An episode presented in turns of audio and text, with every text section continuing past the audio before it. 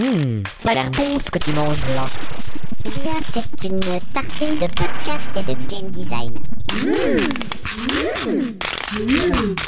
Tartine mécanique. Depuis le confort de vos écouteurs, un petit feu crépite à côté de vous, une tartine en main, vous écoutez le podcast du game design en confinement, Tartine mécanique, le podcast du game design que l'on étale sans modération. Je suis votre hôte. Ma voix est lointaine et distante. Nous enregistrons sur un outil numérique.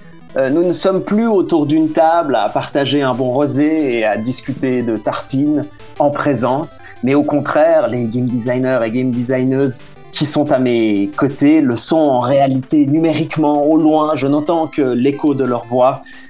Et sur ma droite numérique, j'ai avec moi Marion, Marion Bareil la Grande. Bonsoir, bonsoir, bonsoir, bonsoir, bonsoir. Je fais l'écho. Tu fais beaucoup de. C'est bien, c'était un, un bel effort d'écho. Ouais, ouais, ouais. C'était l'écho le plus pété du monde. Ça, va être, ça va être dur de le maintenir pendant tout le podcast, Marion. voilà. Je prends ça pour un compliment. Et puis à ma gauche numérique, euh, vous l'avez entendu rire, vous l'avez entendu, vous avez entendu justement les ondes qui qui ne supportent pas, qui grésillent à la puissance de son rire très saillant, Sandro. Bonjour.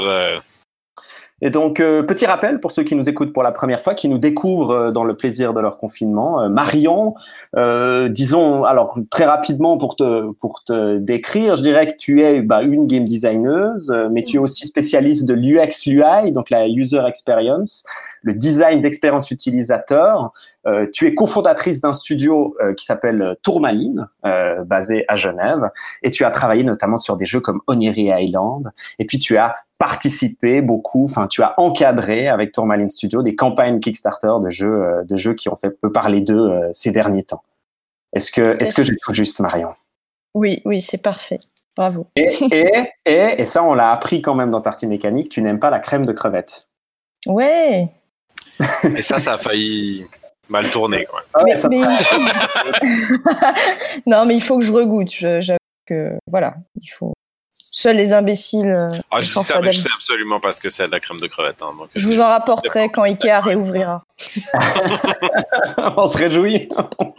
on se réjouit. C'est vraiment le truc dont on se réjouit le plus. La réouverture d'IKEA. Ah, je me réjouis d'aller remanger ces boulettes de viande. Yes, chouette boulard. Et puis, euh, bah, sur ma gauche euh, numérique, euh, Sandro, bah, tu es toi aussi game designer. Euh, et Ouais. puis, un petit peu comme Marion, hein, vous les deux, vous vous contentez pas, disons, d'être uniquement sur du digital, hein, mais euh, voilà, vous, travaillez à la fois sur euh, euh, des matériaux, parce que Sandro, tu designes à la fois du jeu vidéo, et puis plus récemment, tu t'es fait aussi remarquer pour la sortie de Shy Monsters, une petite boîte très explosive, un jeu de société à deux joueurs, la construction, construction d'un donjon. Et puis on te retrouve aussi beaucoup pour des projets de game design les plus divers possibles, que ce soit du design plutôt en espace, du design social et autres. Voilà, c'est très juste. Du moment qu'il y a du game design, ça m'intéresse pas mal. C'est aussi pour ça que je suis là. Exactement, exactement. Voilà. Donc, euh, donc, euh, bon ben, vous- disons, bah, pour le coup maintenant. Vous l'avez on peut faire un moment où on dénonce, parce qu'il y a quand même quelqu'un qui manque. Non? Aïe, aïe, aïe, aïe, aïe. Puis moi, je suis assez d'humeur à dénoncer ce soir. Donc, euh, n'est pas là. Hmm C'est qu'on est-ce qu'on peut prendre un moment pour savoir pourquoi, quelle est la bonne raison de ne pas participer à Tartine Mécanique? Euh, en parler. Et puis il y a beaucoup de raisons dans la vie, alors, surtout on- dans des, dans des situations de crise comme, comme nous avons maintenant. On pourrait se dire, je sais pas, il a quelqu'un dans son entourage qui est malade, Surtout que- euh, ouais, il, a, il a celle- pas assez à manger, euh, il a dû aller chercher à manger, je sais pas, quelque chose bah, un peu d'intense quoi. particulièrement dans un moment où systématiquement on nous rabat c'est important le soutien euh, de, se, de, de, se- de- de collaborer, de, se retrouver Voilà. tous ensemble. Pourquoi Vutraire n'est pas là pour l'enregistrement d'une tartine quoi? Pourquoi Bah écoutez, c'est assez simple, il suffit de regarder sur le côté les membres de Tartine Mécanique et de constater que c'est marqué joue à World of Warcraft et à partir de là, vous avez votre réponse. Voilà. Bon, après, qu'on se fait jeter comme des merdes, tout ça, pour aller jouer à un jeu qui a 15 ans. Voilà. Bah Après, il, il nous avait clamé lors de notre dernier épisode, hein, de notre top 3, tout son amour pour, euh, pour la redécouverte de ce jeu. Et, et, et son excuse est que quand même, sa sœur lui a demandé de rejoindre un de ses raids ce soir. Donc voilà, euh, on, ça nous fait bien comprendre ce qu'on vaut en fait. Enfin, vraiment. on- Bah, Puisqu'il prouve bien, encore une fois, qu'il ne comprend pas grand-chose au game design et qu'on se demande toujours pourquoi il est avec nous. Voilà. Shots are fired, quoi. C'est... Ah, t'es pas là, tu payes. Et puis, bah, une petite pensée aussi pour Antoine, qui pour le coup, lui, ben, il est papa euh, depuis pas longtemps. Donc c'est Il est vraie excuse. il est une vraie excuse. Euh, la situation de confinement fait que euh, voilà, c'est pas. On sait que c'est pas c'est pas si facile que ça aussi pour les personnes qui doivent encadrer euh, qui doivent encadrer des enfants. Et puis ben, parmi nous, on a un malade euh, du coronavirus. Donc euh, euh, ben, voilà, vous pouvez euh, vous pourrez euh, cher tartineur, chère tartineuse, deviner lequel d'entre nous trois. à l'issue de, à l'épisode, a attrapé la maladie. En fait, Ouais. potentiellement, peut-être qu'en fait, nous trois, on est atteints, mais en tout cas, on est sûr qu'il y en a un. Hein Ah, c'est Voilà, un bon donc, début de jeu de rôle, ça. dis donc. C'est- Voilà. Bien pris au Donc, piège. euh, voilà, donc peut-être que le prochain épisode, on sera, euh, on sera les trois à tousser. Euh, mais, mais voilà, peut-être que des, des indices seront dispersés euh, au fil de l'épisode. Les disperse pas trop loin. hein.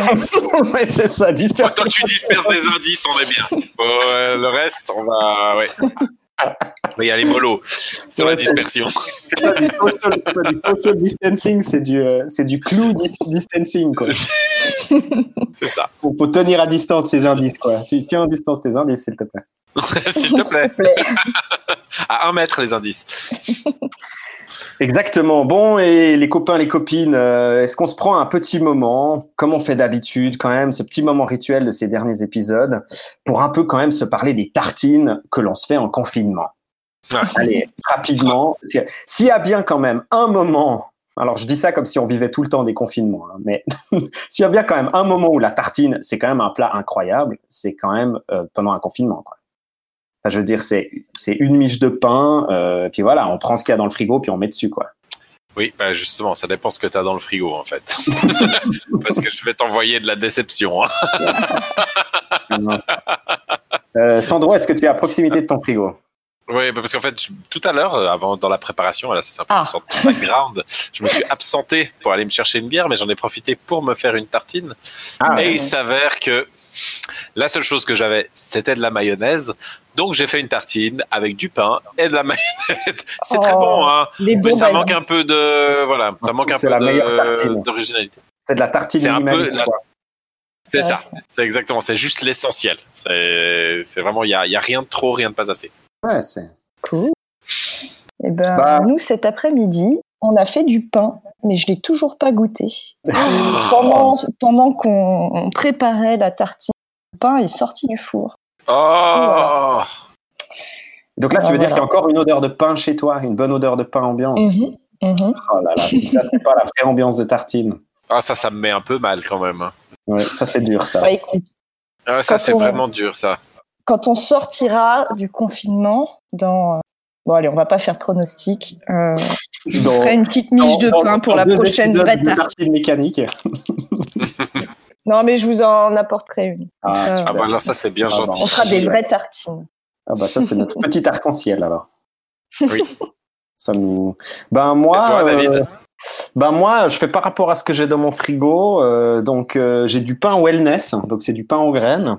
Mmh. Euh, j'ai acheté de la tapenade d'olive. Et puis, euh, je sais pas pourquoi, mais je viens d'ouvrir ce soir une petite bouteille de, de sauce piquante au ghost, au ghost pepper. Ghost pepper. Donc, Mhm. euh, un truc qui déchire à fond. Euh, mais voilà, je me suis fait un peu une tartine. J'ai aussi mis de la mayonnaise et j'ai l'impression que ça a complètement tué la sauce piquante. Ah, c'est pas mal.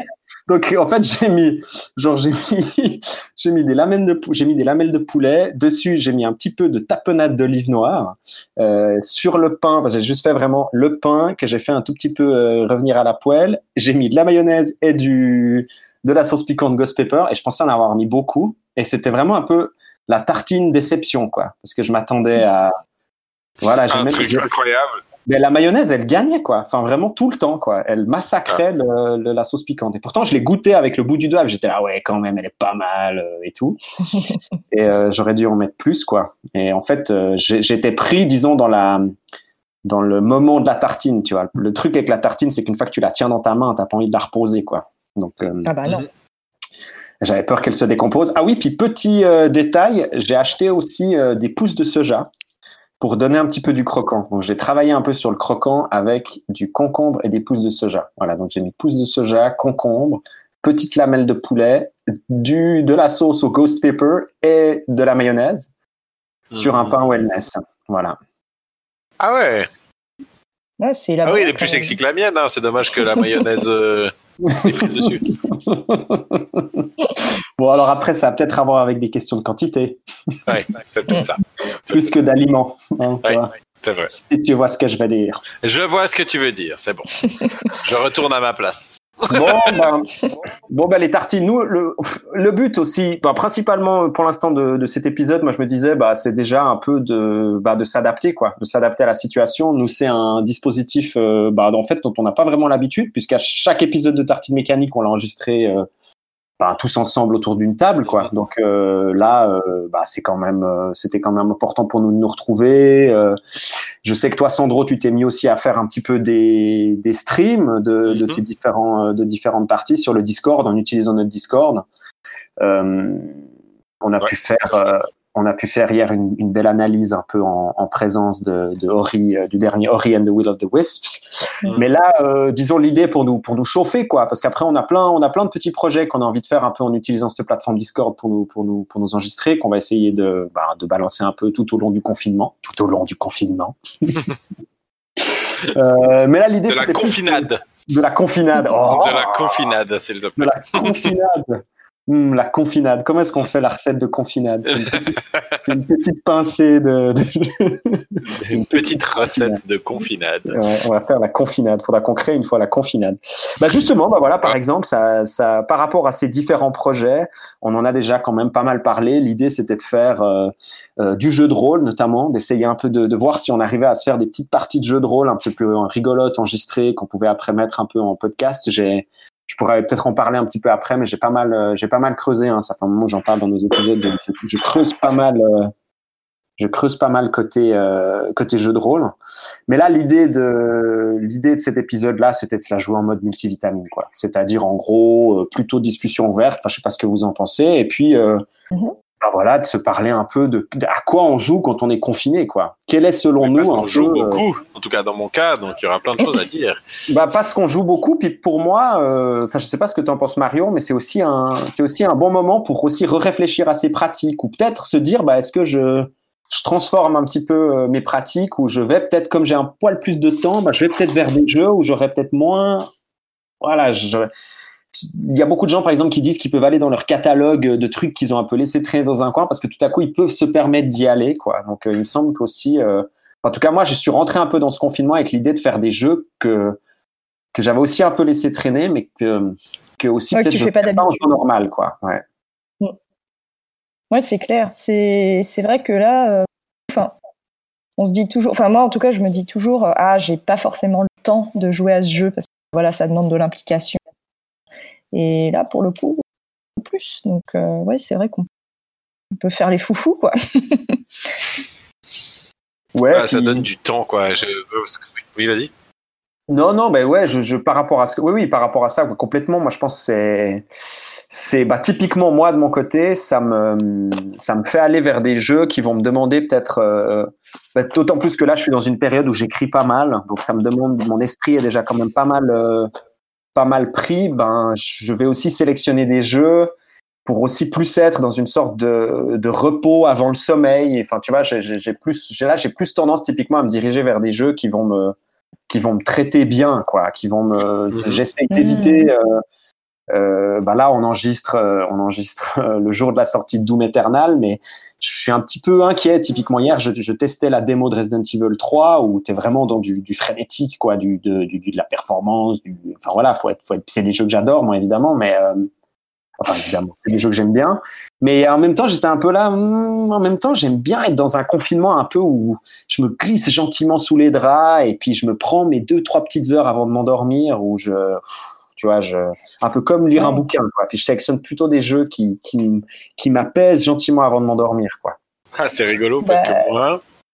Euh, attends, euh, je- Marion, tu voulais dire quelque chose? Oui. Oui, je, juste à propos de la sortie de Doom Eternal, alors moi je savais pas que c'était aujourd'hui, mais par contre euh, il y a Animal Crossing qui est sorti. Et exactement, ouais, que même ça te ferait vachement de bien. Mais, non, justement, on en parlait avec, euh, on en parlait avec Sandro. C'est le, c'est des jeux qui sont horribles pour moi parce que je suis tellement bon Ah. élève en fait. Je suis tellement bon élève que que c'est comme euh, quand j'ai fait euh, Stardew Valley quoi. Euh, Ah. ça, me- ça me tend quoi. Enfin vraiment, ça me tend parce que je suis vraiment dans l'optimisation. Je, suis- je, je veux ranger vraiment mon écran. Je veux être sûr d'avoir bien checké tous les insectes, d'avoir bien, d'avoir bien. D'autant plus que là, alors il me semble. Alors après, j'y ai pas joué. hein. donc honnêtement, puis les Animal Crossing, Ok. c'est des jeux que j'aime bien. Mais mais comme je suis non-stop à la maison, je dois aussi je dois aussi faire en sorte de sélectionner des jeux qui vont pas me lanciner dans ma tête où je me dis ah non mais il faut que j'y joue, il faut que je fasse ça. Oui, j'ai encore ça à faire. Ah, faut que je m'occupe de désherber. Ouais. Enfin, tu vois, il faut, faut, il faut quand même des jeux qui me permettent d'avoir une vraie rupture, si tu veux. euh. Pas de gestion du coup.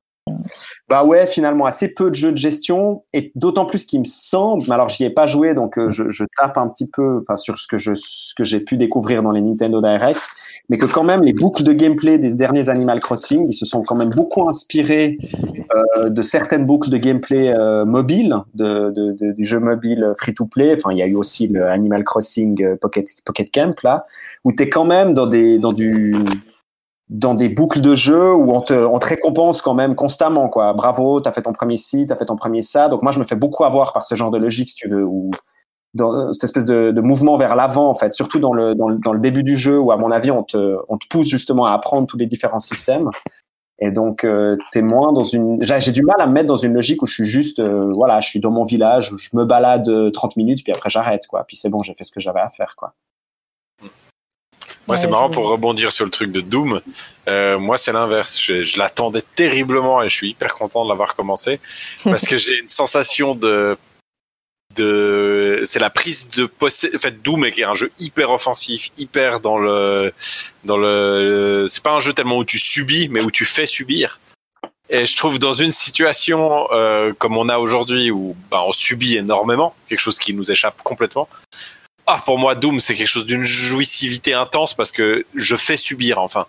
Ah ouais, ok. Il y a vraiment cette côté, c'est un jeu qui, je trouve, te, te donne une sensation de puissance qui est vraiment tellement grande que ça me, que c'est vraiment une bouffée d'oxygène pour moi. Ouais, tu reprends le contrôle un peu. C'est ça, tu reprends le contrôle et tu fais, tu fais souffrir des, ces pauvres monstres, euh, de, de tout ce que tu, tout ce que, tout ce que toi t'emmagasines pendant, pendant six semaines où tu te prends sur la tête, où tu, Ah où ouais. tu dis, ouais, j'ai aucun contrôle là-dessus, il y a, il y a toute cette puis là, je peux la faire rejaillir sur quelque chose, quoi.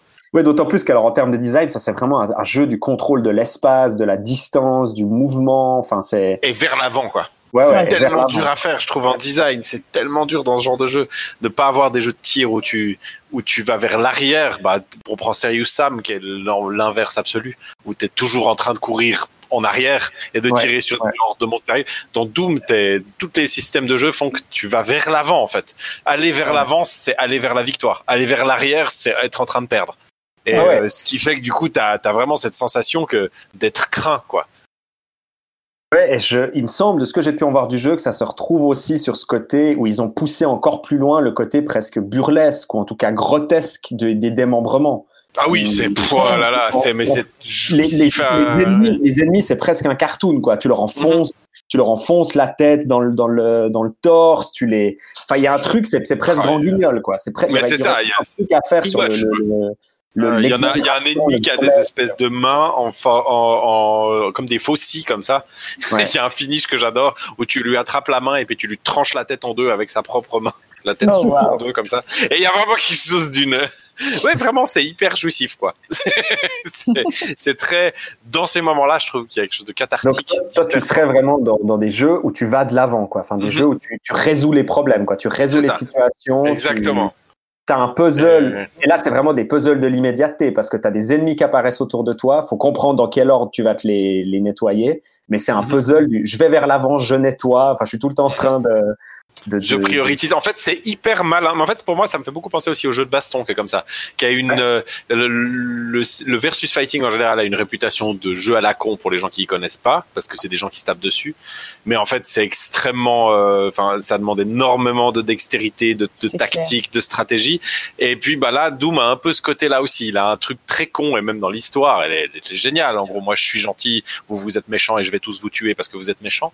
Euh, et de l'autre côté, derrière se cache une vraie richesse de prioritisation, de comprendre qui fait quoi, à quel moment, qu'est-ce que j'attaque, avant quoi, euh, changer. Oh, ils arrivent à faire changer les armes euh, en permanence. On n'est jamais sur une seule arme. C'est ok, tel ennemi, c'est telle arme à tel moment, euh, et on et on switch de l'une à l'autre. On se déplace dans l'arène. Enfin, c'est vraiment, euh, c'est vraiment très très impressionnant. Ouais, on sent dans ta voix qu'il y a cette espèce de, comme tu nous en parles, il y a vraiment cette espèce de, de, de, de, de jouissance, de plaisir. De... Ouais, ouais, du, du bon truc au bon Du moment bon avec truc, le, le, le, le, résultat est hyper gratifiant et hyper jouissif. Donc il y, a- il y a une espèce de roue de re- comme ça qui se qui s'entretient, qui est hyper euh, hyper agréable. Quoi.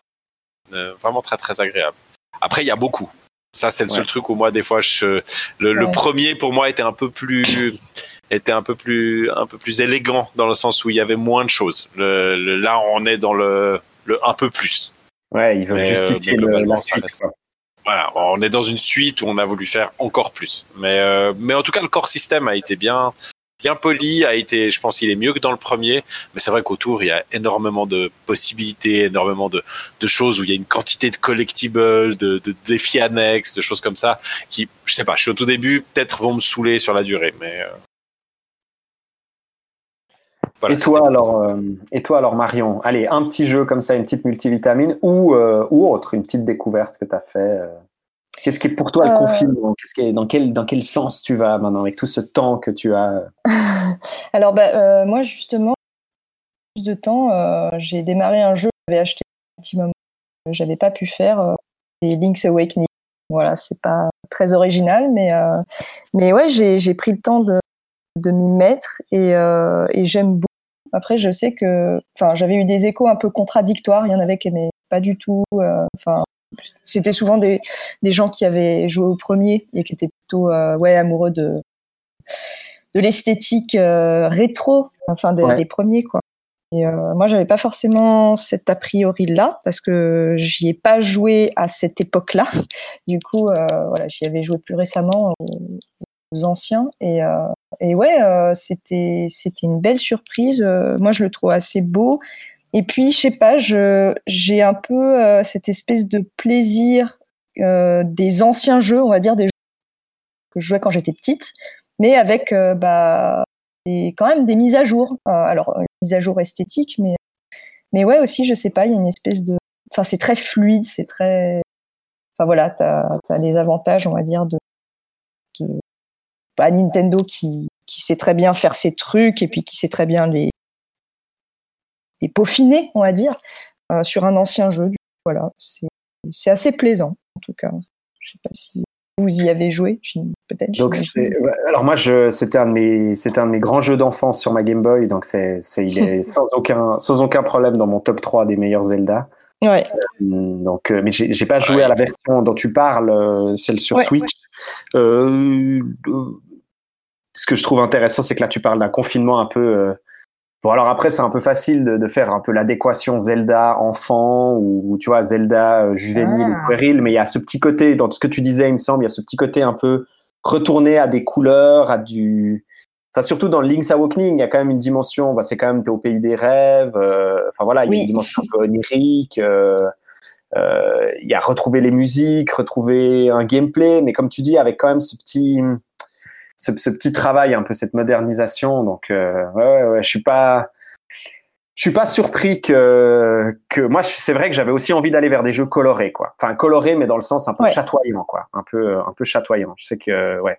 J'ai typiquement, enfin, j'y pense hier pour avoir testé un peu cette, cette démo de Resident Evil 3. Euh, je sais pas pourquoi, j'a- j'avais, j'avais ce truc, j'avais moins envie d'un truc un peu sombre, quoi. J'avais plus envie d'un truc qui, qui brille, quoi. Ouais, c'est ça.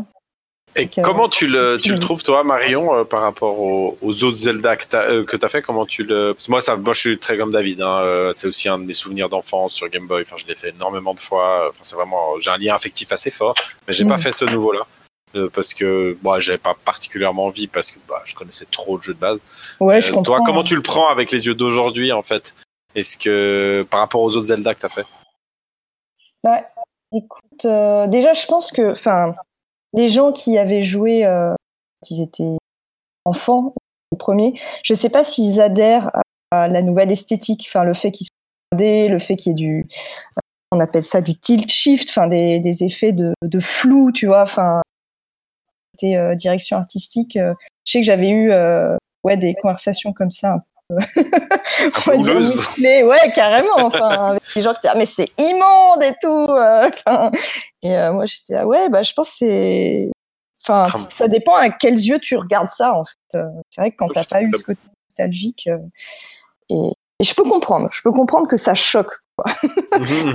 Ouais, mais à la fois c'est étonnant parce que, le, en tout cas, cette esthétique, elle s'inscrit pour moi complètement dans la continuité de tout leur travail jusqu'à l'heure Oui. actuelle, où tu as toujours l'impression, ils veulent mettre en avant des textures euh, artisanales, tu sais, entre le Yoshi qui travaille sur le carton, sur le, les textures, avec la laine aussi, avec, euh, avec Kirby. Ben là, dans Zelda, ils, ils disaient qu'ils avaient envie que ce- ça, ça, ressemble à des dioramas, tu sais, donc il y a un petit côté un peu figurine, un petit côté un peu bois. Enfin, Ouais, c'est ça. ouais. pour moi, ça, Ah, je trouve incroyable. ça rentre, euh, ouais, ça rentre vraiment en résonance avec ces- cet univers un peu coloré de la collection, des couleurs, du, en plus ce- ce côté un peu où vraiment ça fonctionne super bien avec ce regard qui se penche au-dessus justement du, du diorama, enfin notre regard à nous euh, euh, et autres. Donc moi je je, je, je trouve que on a on a on a tout à y enfin on a tout à y gagner avec une, un retravail esthétique comme ça. Et en plus je trouve qu'ils sont dans une dans une très belle direction artistique à ce niveau-là. Enfin ça crée une très belle continu, continuité euh, entre le Yoshi que moi j'ai beaucoup aimé le Kirby que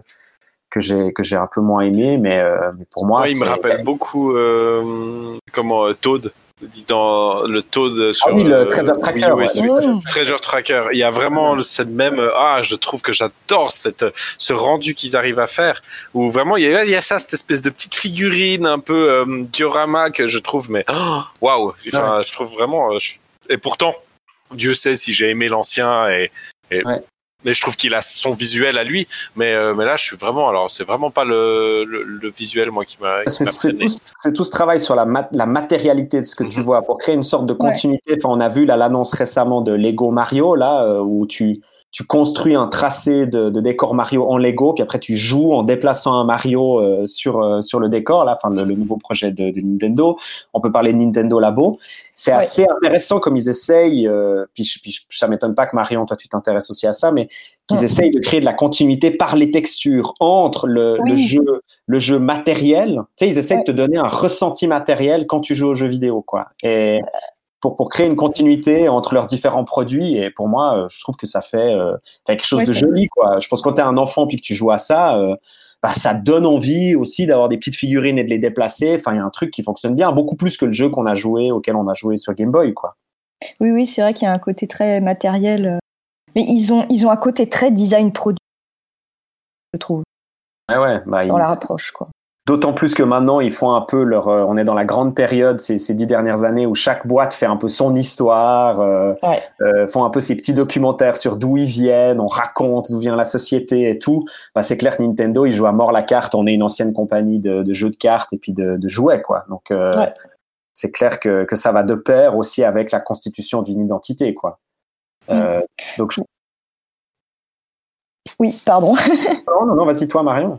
Ouais, ton- je, je pensais à un truc aussi qui, enfin, par rapport aux, aux choses qu'il n'y avait pas avant et qui, qui y a maintenant, en tout cas dans cette version-là, et qui fait écho à d'autres jeux Nintendo, c'est le, on appelle ça, le créateur de, de donjons, le fait de pouvoir créer ces donjons. Ouais, c'est marrant comme, idée, quoi. Mm. C'est, enfin, ça fait ouais clairement penser à Mario Maker. Enfin, ils sont vraiment là-dedans maintenant aussi, euh, et c'est rigolo qu'ils proposent ça dans un jeu euh, qui est, ouais, qui était un peu un classique un- du jeu d'aventure. euh. Je me suis dit ah tiens, c'est c'est marrant de mettre un dungeon builder euh, là-dedans. Ouais, mais parce- j'ai Mais est-ce l'impression qu'ils l'ont est-ce qu'ils l'ont pas fait plutôt en mode puzzle en fait? Non il n'y avait pas une histoire comme ça c'est qu'il faut chaque fois le finir puis c'est un peu ça le défi Oui, plutôt oui, que oui. de créer des bons donjons qu'on va donner à d'autres pour qu'ils les, les finissent. Enfin, moi, c'est comme ça que je l'ai entendu, hein, mais je l'ai pas fait, hein, donc euh, c'est plus une question. Oui, alors, euh, bah, alors moi j'ai fait le première quête, on va dire, je suis pas allée très loin. J'ai fait le premier et effectivement, euh, c'est un puzzle à résoudre. Tu as une entrée, une sortie et puis euh, tu dois trouver bah, comment imbriquer toutes les pièces. Si tu as un escalier dans une pièce, bah faut connecter à un autre. euh. Ouais, mais il y a quand même le petit, le petit côté euh, faites-le toi-même, quoi. Il y a le petit côté, oui, quand même. même le petit côté un peu crée toi-même, quoi. Enfin, le- la petite dimension un peu euh, co-créative, quoi, où il te donne les pièces d'un puzzle, mais c'est à toi de l'assembler, quoi. Oui. Et plus tu avances dans le jeu, euh, plus tu as des briques pour créer des donjons variés, on va dire. Ouais, moi je, moi je pense qu'ils ont vraiment, euh, enfin sans, sans tout réduire à tout ça, mais il y avait eu Iwata avant, avant son décès, donc le président de Nintendo, qui avait quand même bien posé ça dans un discours euh, aux actionnaires où il avait dit que les deux objectifs euh, en termes de, de, de, de, de design de Nintendo des années qui allaient suivre, ça allait être euh, le, la santé, enfin du jeu et santé, donc la, toute la dimension un peu Ring Fit Adventure, euh, enfin tout le rapport justement à, à, Ouais. euh, aux jeux vidéo en lien avec le bien-être et puis euh, et puis la dimension co-créative quoi. Ouais. Et, euh, Tu et- le re- Oui, pardon, pardon, excuse-moi. Non non non non, non, non, sans autre. Non, non, c'est, bizarre hein, de pas se voir et du coup, je, je t'interromps parce que je ne te vois pas parler, c'est super. Ouais mais c'est bien comme ça euh, on se on se modère aussi un petit peu plus on fait un peu plus attention. oui, ce côté euh, création et les outils de création aux joueurs euh, me fait penser à un autre détail qu'il y a dans le jeu et je, je suis pas sûre qu'il y avait dans le jeu d'origine. Je- Enfin, après, faut le dire, mais euh, comme dans Breath of the Wild, tu peux mettre des marqueurs perso sur, euh, sur ta map euh, pour marquer des endroits. euh, Enfin voilà, t'as vu des trucs. euh.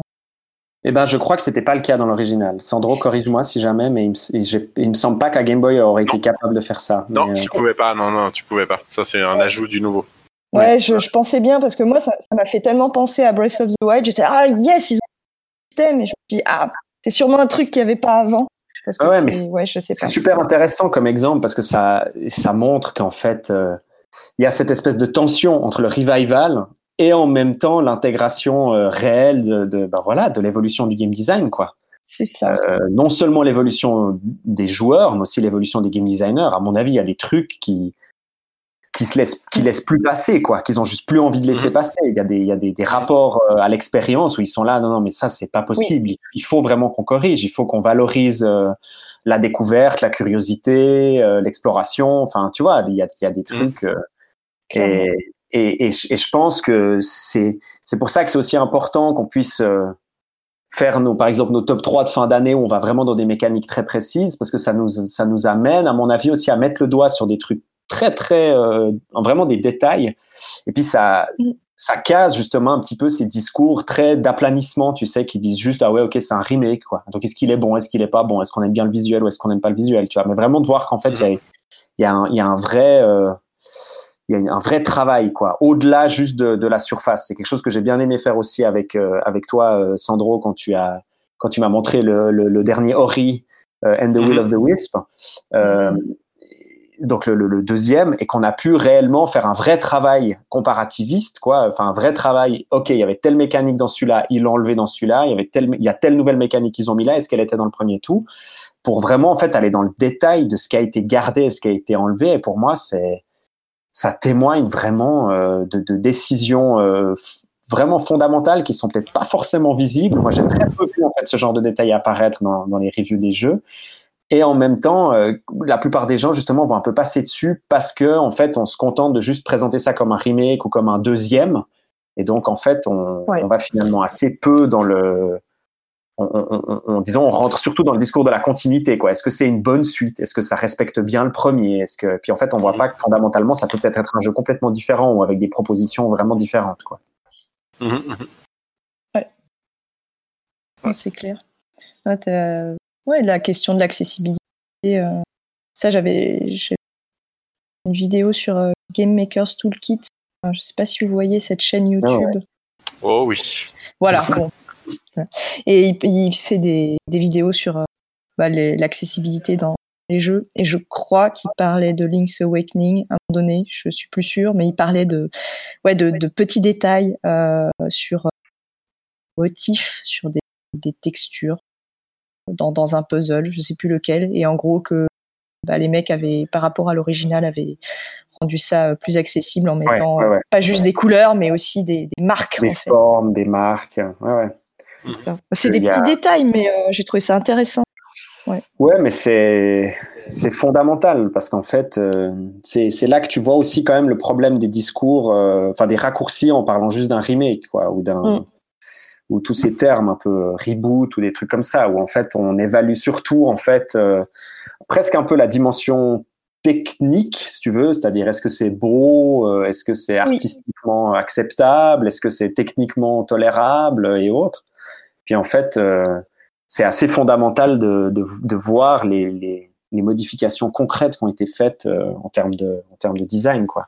Au même titre qu'une Ouais, c'est ça, au même titre qu'une V2, par exemple, une, une deuxième version ou une sixième version d'un Donjon et Dragon, par exemple. Les, c'est, c'est- les, les, les, les, les spécialistes de jeux de rôle, ils savent bien qu'il y a des différences fondamentales en termes de design entre chaque édition de, de Donjon et Dragon, où tu as, vraiment t'as as des joueurs de, de chaque version différente. Quoi. Et je pense que Mhm. tu as aussi des exemples similaires dans le jeu vidéo. Mais, euh, mais, mais voilà, quoi, je pense que ça, ça. Et puis d'autant plus avec autant d'années de différence, c'est génial comme c'est des objets qui nous permettent de voir comment le game design il a progressé. Quoi.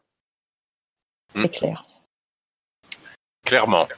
Ce qui m'amène à, à ma multivitamine, euh, en tout cas celle dont j'ai envie de vous parler un petit peu maintenant au passage, enfin, qui est surtout un peu une multivitamine en mode recommandation, parce que je suis assez sidéré euh, par, euh, par cet objet.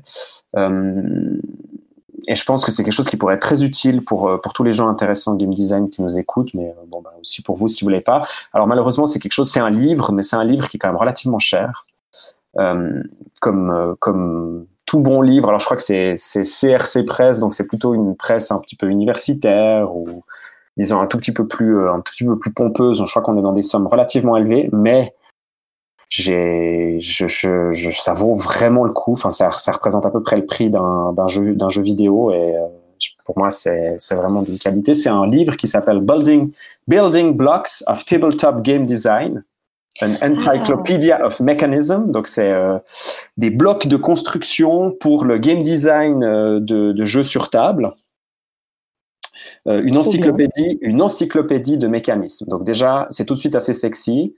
Je pense particulièrement pour Sandro, mais aussi pour toi, Marion. Parfait. Quand, euh, quand tu m'as envoyé le lien, j'étais extrêmement Ouais. excité, effectivement. une encyclopédie de mécanismes. Donc vraiment, le, le titre, il dit tout. C'est-à-dire, c'est des blocs de construction. Donc vraiment, le but, c'est de donner au lecteur ou à l'utilisateur du, du bouquin des, des blocs de compréhension et de construction pour du design de jeux sur table. Pour moi, c'est complètement applicable aussi à du design de, de jeux de cartes numériques, hein. jeux de cartes numériques, voire même de, de l'équilibrage de jeux vidéo. Ou...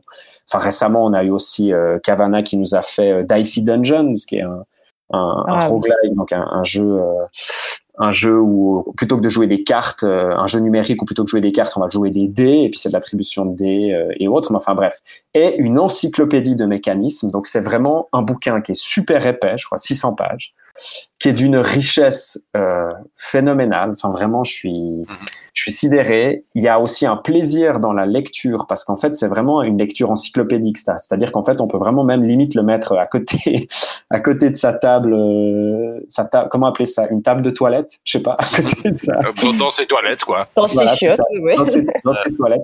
Alors je dis ça avec évidemment le plus grand respect parce qu'un livre de toilette pour moi c'est Ah, c'est. un- On oui. rigole pas. ouais, c'est un On livre- est d'accord. c'est un livre ultime quoi. Euh, et, euh, et donc juste euh, l'ouvrir, euh, le temps, le temps de ce qu'il faut faire, et puis et puis et puis consulter un ou deux mécanismes quoi. Parce qu'en fait c'est vraiment réparti mécanisme par mécanisme, donc il y a vraiment un travail mais de fou en fait pour vraiment identifier et, et ça couvre vraiment tout le design de jeu sur table. Donc ça couvre aussi le jeu de rôle, en tout cas les mécaniques les plus les plus fondamentales. Donc non seulement il y a un travail fou parce qu'à chaque fois il donne un nom à la, mé- à la mécanique. Donc déjà, c'est Mhm. super précieux parce que ça veut dire nous, ça, nous donne, ça nous donne une terminologie pour désigner Mhm. la mécanique. Et ils font un travail d'icône. Donc ça nous donne des icônes pour désigner et comprendre la mécanique. Et franchement, le travail d'icône, alors après, je serais très intéressé d'en discuter avec toi, Marion, qui est une grande spécialiste de ça, mais moi je trouve qu'il est barjot. pour expliquer justement la mécanique en, en, en, en un schéma, quoi. Enfin, c'est plutôt des schémas que des icônes. Enfin, c'est des schémas qui utilisent des icônes. Et puis après, la mécanique qui est expliquée en une phrase. Et c'est incroyable. Donc déjà, rien que ça, ce travail, disons, de, de de, de, de, comment dire de, de classification de classification et d'identification des mécaniques c'est d'une c'est d'un précieux c'est incroyable parce qu'évidemment on n'a pas le temps de jouer à tous les jeux donc euh, voilà et après tout le texte qui suit c'est une explication plus en détail de comment la mécanique fonctionne et puis une mise en exemple dans plein de jeux de société différents, plein de jeux de société ou plein de jeux sur table différents, où à chaque fois elle est twistée, elle est utilisée différemment. Ça peut être une mécanique de vote, une mécanique de Yahtzee, de lancer de dés, euh, une mécanique euh, d'élimination, une mécanique. Enfin vraiment, ça va. À la fois, c'est suffisamment distant pour être capable d'en faire une catégorie euh, générale, mais euh, ça va suffisamment dans le détail pour vraiment montrer que la mécanique peut être utilisée de plein de manières différentes et, différentes et, et transformée de plein de manières différentes.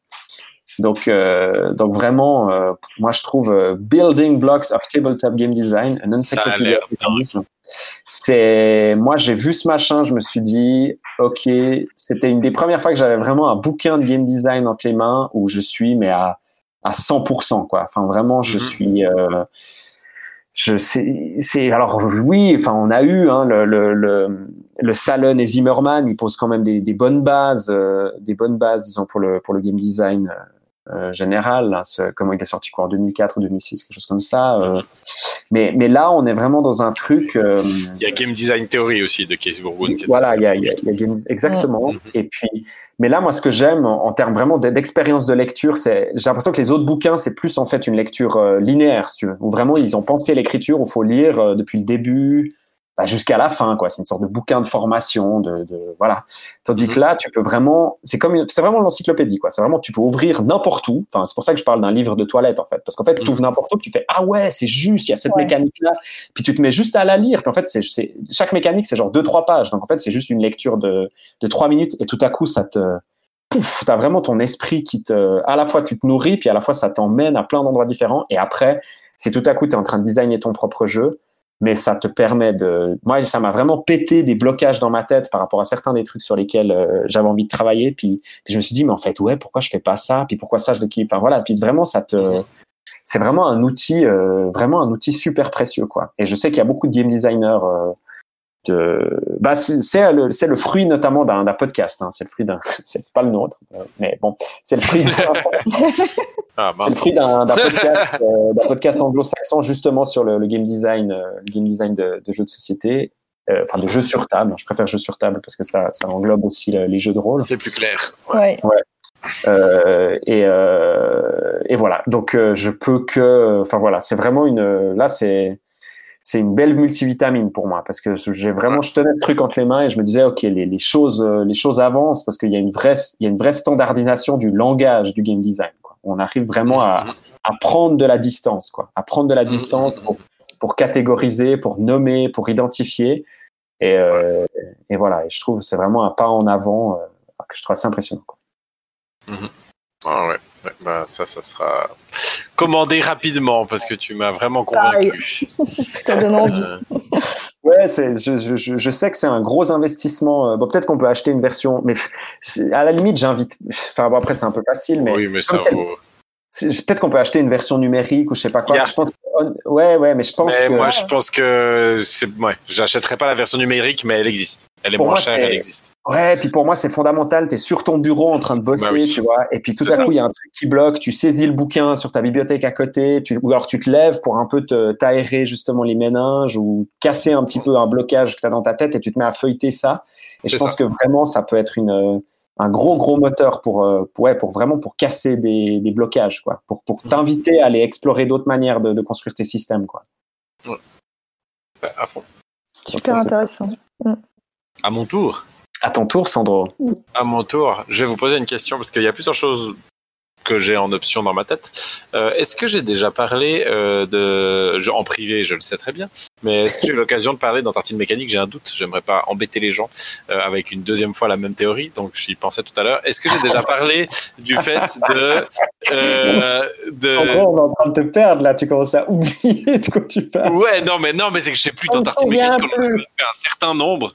Et puis Ouais. des fois, je, je me perds dans des théories et je me suis dit, hmm, est-ce que presque refais caquer avec la même presque envie chose? de te dire non pour que les gens ils se disent ah putain Sandro il radote quand même. Mais c'est mon côté grand-père. Je commence. euh, voilà. Euh, Est-ce que j'ai déjà parlé euh, de, euh, la différence entre les jeux de modeur et les jeux de game designer? Non, il me semble Non. pas. Il me semble pas que j'ai abordé ce sujet-là parce que c'est un pas. sujet qui me tient pas mal à cœur euh, sur pas mal de jeux différents. Et, euh, et là, ben, ces temps, euh, je joue énormément à Apex Legends. Mm. Euh, parce que effectivement bah on est tous à la maison donc la plupart de mes potes sont aussi à la maison euh, et Apex c'est un jeu qu'on a pas mal en commun avec euh, plusieurs amis Apex Legends c'est un jeu en ligne de battle royale mais avec un focus beaucoup sur des, des équipes en fait. Ouais c'est du du 3 c'est que des équipes de 3 ouais. voilà, c'est des équipes de 3 et puis il faut nettoyer une île avec c'est combien 50 joueurs 100 joueurs? Euh, c'est du bah je, sais, je crois que c'est 20 équipes de 3 Ouais. Euh, donc ça nous fait du 60 joueurs ouais. Et euh, si mes calculs sont bons et, Ouais, donc du- euh, du Battle Royale là c'est assez classique. En fait, il a débarqué un peu de façon euh, surprenante. Euh, bah, D'ailleurs, je me souviens quand il est quand il est sorti, c'était assez drôle parce qu'il était annoncé le jour où il est sorti. Euh, c'est fait par l'équipe euh, qui a fait Paris Spawn, euh, qui a fait Titanfall et surtout avant qui était qui était comment l'équipe qui faisait les Call of Duty, Infinity Ward. Donc les, c'est une grande partie d'Infinity Ward qui est partie et qui Ouais, a créé. Et ils, qui a ont créé- ils enfin racheté EA, ils ont racheté EA face au public en faisant le premier bon jeu Star Wars. C'est clair, effectivement, ils ont fait aussi le premier bon jeu Star Wars. Donc des gens qui ont pas mal de. Pas mal de talent. Et effectivement c'est très drôle parce que pour moi c'est vraiment un, bah, le, comment le battle royale est un, est un jeu qui part euh, c'est comme le, le MOBA. C'est vraiment des, des des genres de jeux qui ont été construits par des gens qui font des modes et pas par des gens euh, qui sont des game designers avec une intention euh, une sorte d'intention de base en se disant ok j'aimerais construire un système de telle façon de telle façon. C'est plutôt des gens qui ont joué un jeu voilà qui leur plaisait et qui ont appliqué des modifications. Euh, du coup d'une sorte d'itération un petit peu euh, en se disant ok ah ouais ça ça fonctionne comme ça bon ben alors on pourrait faire ça comme ça on pourrait et puis de fil en aiguille on arrive à des à des jeux qui marchent bien et qui fonctionnent très bien. Mais euh, j'ai toujours trouvé justement jusque là les les les comment les battle royale assez poussifs. Euh, c'était vraiment un genre dont je comprenais l'attrait parce que Apex a les mêmes euh, attraits fondamentaux c'est-à-dire que que tu perds ou que tu gagnes tu t'amuses tout le temps euh, rien que par, par ce que ça raconte. En, règle générale, c'est un style de jeu multijoueur qui raconte énormément de choses. Euh, donc il y a toujours quelque chose de narrativement assez euh, assez agréable. Plus il y a toute cette montée en puissance où on va essayer de, de prendre des items pour se garantir la survie la plus longue. Et puis arrive le moment peu haletant du combat où, ce qu'on a ce qu'on a accumulé plus nos qualités euh, de joueurs vont vont créer un dénouement. Euh, ça, ça marche très très bien et ça marchait déjà très très bien dans ceux d'avant, euh, dans bah, le PUBG et ensuite le célébrissime Fortnite. Mais, mais ce que je trouve qu'Apex fait très bien, c'est qu'il il pense le genre en matière de, euh, en matière de, enfin vraiment c'est pensé. On sent que derrière il y a des game designers qui ont de l'habitude, qui ont du, qui ont de la bouteille et qui se sont dit, ok, euh, il y a plein de choses dans ce truc-là qui fonctionnent pas comme c'est fait jusqu'à maintenant. Euh, et puis, il va falloir juste le faire un petit peu. Il y a des moyens de le faire différemment pour que ce soit plus agréable à jouer. Et la preuve en est, euh, depuis qu'Apex est là, il a changé énormément comment on fait des Battle Royale. Euh, Fortnite le premier a copié énormément de ses idées parce qu'il y a énormément d'idées brillantes et plus j'y joue, plus je chaque fois je me dis ah mais ils sont vraiment malins comme c'est pensé, comme les qu'est-ce qu'ils ont bah, bêtement. Par exemple, par exemple. Alors, par exemple, euh, j'aimerais donner l'exemple le moins évident que je me suis, je me suis rendu compte il y a deux jours euh, sur la façon euh, de gérer l'aléatoire en fait, la disposition des choses. Qu'est-ce qu'ils ont mis en aléatoire et qu'est-ce qu'ils ont pas mis en, alé en, aléatoire. Et c'est vraiment mais des toutes petites choses extrêmement fines où, euh, où on va avoir euh, énormément de... Bah, par exemple, on a ce qu'on appelle les, les, les care packages, qui sont des espèces de paquets qui tombent du ciel.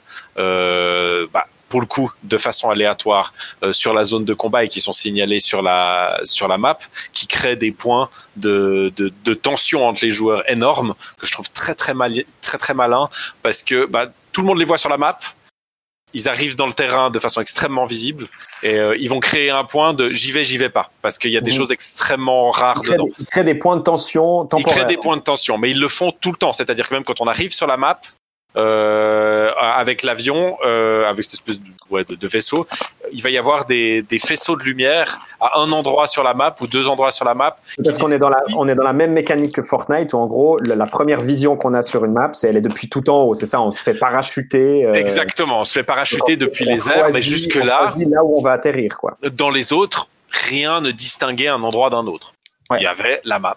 Ok, ben PUBG, Fortnite. Ou alors, ou alors Ok. le méta-jeu qui se construisait petit à petit avec des Voilà. zones qui étaient plus prises que d'autres euh, et autres. euh, Exactement. Et là, de façon aléatoire, à chaque lancement de map, on va avoir un endroit qui va devenir un point.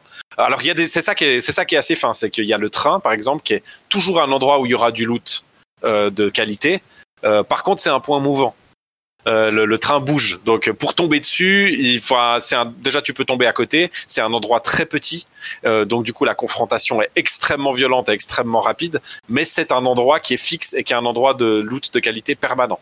Et à l'inverse, on va avoir d'autres endroits qui eux sont générés aléatoirement, qui sont des endroits traditionnels, enfin des, des zones de la map qui sont habituelles, qui sont tout le temps là, mais qui par contre de façon aléatoire, à chaque fois c'est un endroit différent qui sera indiqué par un grand cône bleu euh, et qui fait que bon bah on sait que quand on va là, ça risque d'être une, une zone chaude.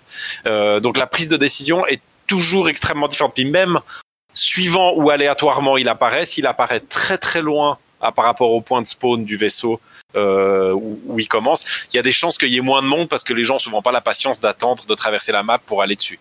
Donc euh, donc il y a vraiment énormément à chaque fois, même dès qu'on est dans l'avion, il y a déjà une prise de décision intéressante. C'est, c'est, c'est, on voit que vraiment il y a toujours cette idée en tête de dire ok il faut qu'il y ait de la prise de décision en permanence qui soit intéressante pour le joueur, qui ait pas ces espèces de moments qui bah, alors après ça c'est mon point de vue mais pour moi en tant que game designer c'est toujours très difficile. Euh, c'est bah, typique dans PUBG j'avais ce problème là euh, auquel j'ai pas mal joué aussi c'est bah, au début on s'emmerde quoi. C'était la Oui. discussion dans l'avion c'était un peu genre ouais on descend où quoi? Bon là-bas j'aime bien descendre quoi. Mais euh, mais mais il y a pas de raison spécifique d'aller à un endroit plus coton qu'un autre euh, y a pas et, et à chaque fois l'enjeu il y a rien qui est remis en jeu. C'est c'est toujours le même endroit. La décision enfin si j'aime cet endroit je peux aller toujours à cet endroit. Il y a rien qui va me faire changer d'avis. Tandis que là dès le départ dès qu'on est dans l'avion il y a une prise de décision tendue. Et il y a une discussion qui se fait de c'est quoi le meilleur endroit à ce moment-là. Et euh, et après même dans la descente dans la descente jusque là les battle royale quand on descendait euh, chaque personne descendait mais on voyait à peine où descendaient les gens parce que bah il y avait juste le, le, le modèle 3D du personnage qui qui chutait en fait. Euh, et là dans dans Apex, ils ont mis des traînées de couleurs, une pour chaque équipe, ce qui fait qu'en un clin d'œil, on voit et on voit en descendant, on se retourne et on voit où vont les gens. Et on a une distribution très très claire sur la map où sont les teams, les endroits qui sont chauds parce qu'il y a beaucoup de monde à un endroit, moins autour de nous s'il y a des gens, s'il y en a pas. Et euh, immédiatement de nouveau, on atterrit, prise de décision, est-ce que j'ai des gens autour de moi, est-ce que j'ai pas des gens autour de moi? C'est clair, on n'a pas, il n'y a pas de, de petit jeu du chat et la souris de ah oui attends j'ai pas bien vu, il y a un gars qui est tombé là-bas, il y a pas un gars qui est tombé là-bas. Non, tout est clair, les informations sont toujours distribuées extrêmement clairement et ensuite à nous de trier et de prendre nos décisions. Euh, ce qui permet aussi dès qu'on échoue de pouvoir ensuite s'améliorer la fois d'après. Ok, j'avais pris ces données en compte mais j'ai pas pris la bonne décision en aval. Et ce jeu c'est que ça. En permanence, c'est ça. Et euh, ce qui fait que ça, même la taille de la carte, la façon dont sont distribués les endroits, les codes de couleurs, chaque zone a vraiment une, euh, une, une couleur à elle, une, une géographie à elle, avec, euh, avec une façon de jouer, et on transitionne de l'une à l'autre. Curieusement, de façon assez fluide, parce qu'on pourrait se dire la carte est pas très visuellement, elle est tellement diverse qu'elle pourrait manquer de cohérence, mais en fait, ça roule assez bien. Et du coup, on a vraiment une notion de très bien savoir où on est euh, et où est-ce qu'on va. Ça aussi, c'est très très très très bien fait, euh, contrairement à d'autres où des fois PUBG la carte est tellement grande et tout. Déjà même au bout de au bout de je sais pas 40 parties, je savais des fois toujours pas où j'étais quoi. Alors que là non, c'est très clair, c'est très lisible euh, et encore une fois les meilleurs moyens de prendre les meilleures décisions possibles et on est toujours informé dans ce qu'on fait. Et euh, le loot pareil, ils ont dans ces dans ces dans ces jeux, bon, alors Fortnite on n'en parle même pas parce que moi je déteste ces espèces de, de, de, de- son, son côté très presque qui verse vraiment extrêmement vers le RPG au niveau de la qualité des, des, des objets. Là, les choses sont très très simples. Il y a une arme, il y a euh, chaque arme, il y a trois ou quatre types de munitions différentes. On peut pas looter quelque chose de moins bon que ce qu'on a déjà pour euh, faciliter la prise de décision. En fait, c'est pas là. On n'a pas envie de passer trois heures à regarder une arme et à se demander est-ce qu'elle est mieux que celle que j'ai ou est-ce qu'elle est moins bien? On n'en a rien à foutre. On n'est pas là pour ça. On est là pour, euh, on est là pour s'équiper le mieux possible afin de, de s'assurer le meilleur équipement possible dans le combat qu'on a. Donc on a des armes qui ont des spécificités chacune de comment elles se comportent. Mais une fois, une fois qu'on a notre type d'arme, eh ben, comme on va les équiper, les chargeurs, les choses comme ça, il y a un code de couleur très simple. On sait immédiatement si on a une, euh, un chargeur meilleur que celui d'avant, et surtout s'il est moins bon. Ben, en fait, on peut juste mettre équipé, équipé, équipé sans réfléchir, parce que ça nous équipera jamais quelque chose de moins bon que ce qu'on a déjà. Euh, tout ça pour faciliter la fluidité, pour que le jeu soit beaucoup plus rapide, euh, et que ces décisions-là, qui sont pas des décisions intéressantes par rapport à ce que le jeu essaye de faire, eh ben, elles sont évacuées en fait, euh, pour mettre en avant que les décisions qui font sens dans le type de jeu que c'est. Et c'est là où pour moi on a vraiment une différence énorme entre les jeux qui sont faits par des game designers et qui sont faits par des modeurs. On sent que les modeurs, c'est des game designers qui sont en devenir en fait, ou qui même des fois sont même pas sûrs de ce qu'ils font, mais ils modifient un jeu qu'ils aiment bien, euh, jusqu'à ce que ça devienne amusant et puis ils se disent oh je fais ça et puis on verra si c'est bonnard. Alors que là, on a vraiment une vision de gens qui a une vision extrêmement claire que comment on monte un système de jeu qu'est-ce qu'on essaye de faire avec ce système de jeu et du coup qu'est-ce qu'on jette et qu'est-ce qu'on garde et on n'a pas de déchets en fait on n'a pas de bordel qui sert à rien et puis qui même à la limite va complètement euh, amener les joueurs là où en fait le jeu, le jeu veut pas forcément les amener donc euh, ouais chaque fois que j'y joue je suis extrêmement impressionné par ce Apex Euh, Eh ben. alors, Non, mais c'est cool, ça, ça donne envie. Enfin, moi, j'ai joué un tout petit peu à PUBG. euh, c'est vrai que je trouve ça assez Alors, j'ai joué euh, au tout début. Je sais pas s'il a. Enfin, je pense qu'il a évolué quand même. je pense aussi Ouais. Mais du coup, ouais, la map, c'est euh, Les armes aussi. Enfin, tellement trop d'armes. Et. Enfin, moi, sérieux, je savais jamais. Enfin, c'était un. Ok, ça, c'est peut-être plus ou moins bien que Mhm. cet autre truc. mais euh, c'est vraiment. Non, ce qui est pas, c'est plutôt, ouais, traquer les gens, se faire traquer et puis, euh, puis tirer, quoi. Mais oui, c'est vrai que si on enlève ces complexités-là, euh, peut aller plus vite, le, le fun. Bah, c'est ça. Puis c'est dirigé. Bah, bah, je parle même, pas- je vais même pas parler du, du truc le plus évident, c'est la façon de communiquer, euh, Ah d'avoir oui. un système de communication qui aujourd'hui est repris dans la plupart des autres jeux, mais cette espèce de, de clic un peu situationnel où on, on, on marque un endroit et suivant si c'est un ennemi, suivant ce que c'est, eh ben déjà ça donne une information automatiquement. Il y a un ennemi là, j'ai envie d'aller là. Et ensuite, si on maintient appuyé, on peut choisir tout, tout un, tout un, un grand nombre de choses. Genre, j'ai vu un ennemi passer par là. Euh, je- euh, si on clique sur un item, par exemple, on clique dessus, ça apparaît chez les autres. Il y a un casque ici de niveau 2. Euh, et ça, ça facilite énormément aussi la communication parce que c'est un jeu de communication. Euh, c'est pas, c'est un jeu où il faut faire des stratégies, il faut construire notre façon d'aborder les combats et que le, la dextérité est, est, est aussi importante ou même presque moins importante que la façon dont on s'organise avec les gens auxquels on joue. Et du coup, ils ont construit des outils qui permettent aux joueurs de jouer de cette façon. Et euh, encore une fois, on, voilà, on abonde dans le cœur du jeu. Qu'est-ce que le jeu essaye de faire? Et là, on donne tous les outils pour que on puisse profiter de ce cœur-là le mieux possible. moi, je, je- j'entends tout à fait ce que tu dis. J'ai, alors, j'ai, j'ai tendance, j'ai tendance à systématiquement quand même un peu méfier quand on applique, si tu veux, une dimension binaire en fait à, à un système. C'est-à-dire, il y a, il y a mode et puis il y a, d'autant plus dans des dans des productions qui sont qui sont continuellement en changement, euh, qui sont super dures en fait. À, c'est super dur à évaluer quand est-ce que tel euh, élément a été rajouté, quand est-ce que telle euh, interface a été transformée et autres. Mais, je- mais je pense que je pense que la, la- ce que ce dont tu parles, moi je, moi je éventuellement je modifierais juste plutôt que parler de jeux de modeur et de jeux de game designer, puis d'en faire une sorte de, de vase clos, si tu veux, je parlerais peut-être plus d'une logique modeur et une logique game designer. Oui, t'as Euh, raison. Oui, oui, parfaitement. Ouais, parfaitement. tu, oui. tu vois ce que je veux dire? C'est une- c'est un, c'est très type- juste. c'est un type d'approche, c'est-à-dire une approche qui met peut-être plus en avant un caractère dérivatif. Mhm. euh, et puis une approche qui met peut-être plus en avant un côté euh, un peu table rase, euh, euh, tu vois. Et, et je, Mhm. je pense qu'en ça, peut-être tu fais, t'es un petit peu moins justement à créer des catégories, quoi. Parce que Oui, typiquement, en t'écoutant parler, j'étais là, euh, j'avais presque envie d'être provocateur, puis faire, ok, est-ce que tu arrives à me donner un autre exemple de jeu de modeur versus jeu de game designer? Mm. Bah, ça, Tu je vois, peux en l'occurrence, mais Oui, non, non, mais bien sûr. Mais tu vois, tu après dans ma tête, je rentrais dans le truc, je me disais, puis ça, en fait, c'est presque une sorte d'arme en fait pour aller tracher des jeux par rapport à d'autres. Puis on est nouveau dans un truc très binaire, genre. Puis dans ma tête, j'étais là, ouais, ok, dans les dans, les dans les jeux qui s'inspirent de Dark Souls, ça c'est typiquement un jeu de modeur. Puis ça c'est typiquement un jeu de game designer. Puis en fait, euh, puis en fait, pour, pour moi, je sais pas, je trouve que ça fait plus sens de ouais de parler d'une logique dérivative ou tu vois d'une logique de modeur dans le dans la manière d'aborder justement le, le game design et puis peut-être d'une logique. euh, ouais, qui, qui, parce que eux, ils ont eu le luxe en gros de prendre de la distance. Enfin, je veux dire, c'est quand même des jeux.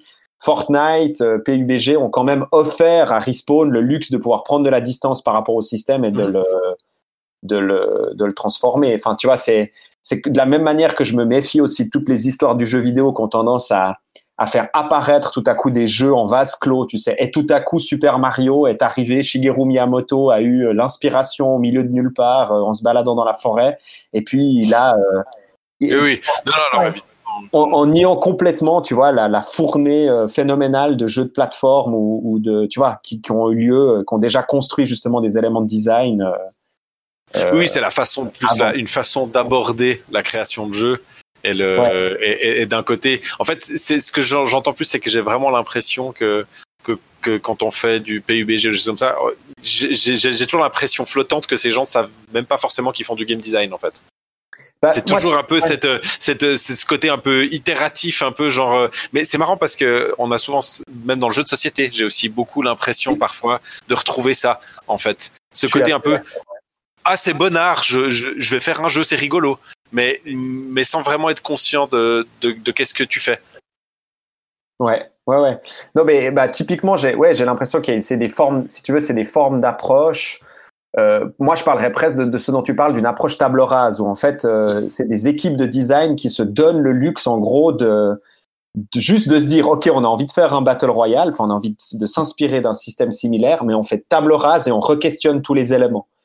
Et, et- et j'ai l'impression que toi, ce dont tu parles, c'est beaucoup ça. C'est-à-dire que chaque élément a été questionné, euh, et puis chaque élément a été retravaillé, qui a une vraie intention, qui est, qui est structurée, plutôt qu'une logique que moi j'attribuerais plus à en fait euh, une communauté de, de design, euh, disons plutôt PC ou plutôt justement liée aussi aux enfin tu vois c'est la logique euh, disons la logique console nous on a plus l'habitude justement d'une d'une euh, d'une itération tous les 3 4 ans quoi enfin euh, Mhm. donc c'est-à-dire d'une nouvelle machine même si des fois ça s'accélère et autres mais euh, mais avec une logique PC où on a une constante transformation de la technologie et du hardware, ben j'ai l'impression que le software est aussi d'une certaine manière et la manière dont on approche le design est aussi un petit peu euh, entraîné par cette approche un peu euh, euh, où on, on rajoute des blocs quoi, on rajoute des blocs. Puis rien que de par la possibilité sur PC de pouvoir vraiment le faire.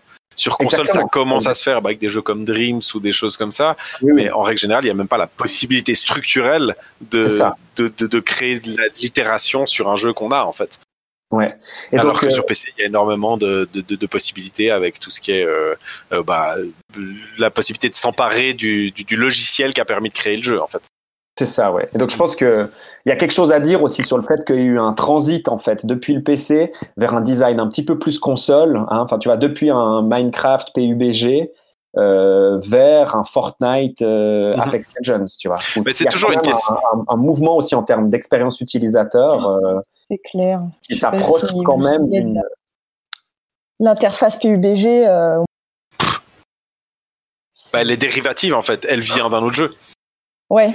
C'est c'est ça, c'est qu'elle vient de Arma, en fait. Ah est- voilà, c'est ça. Donc Ouais. euh, du coup, c'est c'est il n'y a pas de remise en question, c'est qu'on reprend Arma parce qu'à la base c'était un mode d'Arma et on reprend la même interface sans se poser la question si elle fait sens Ouais. au sein de ce jeu-là.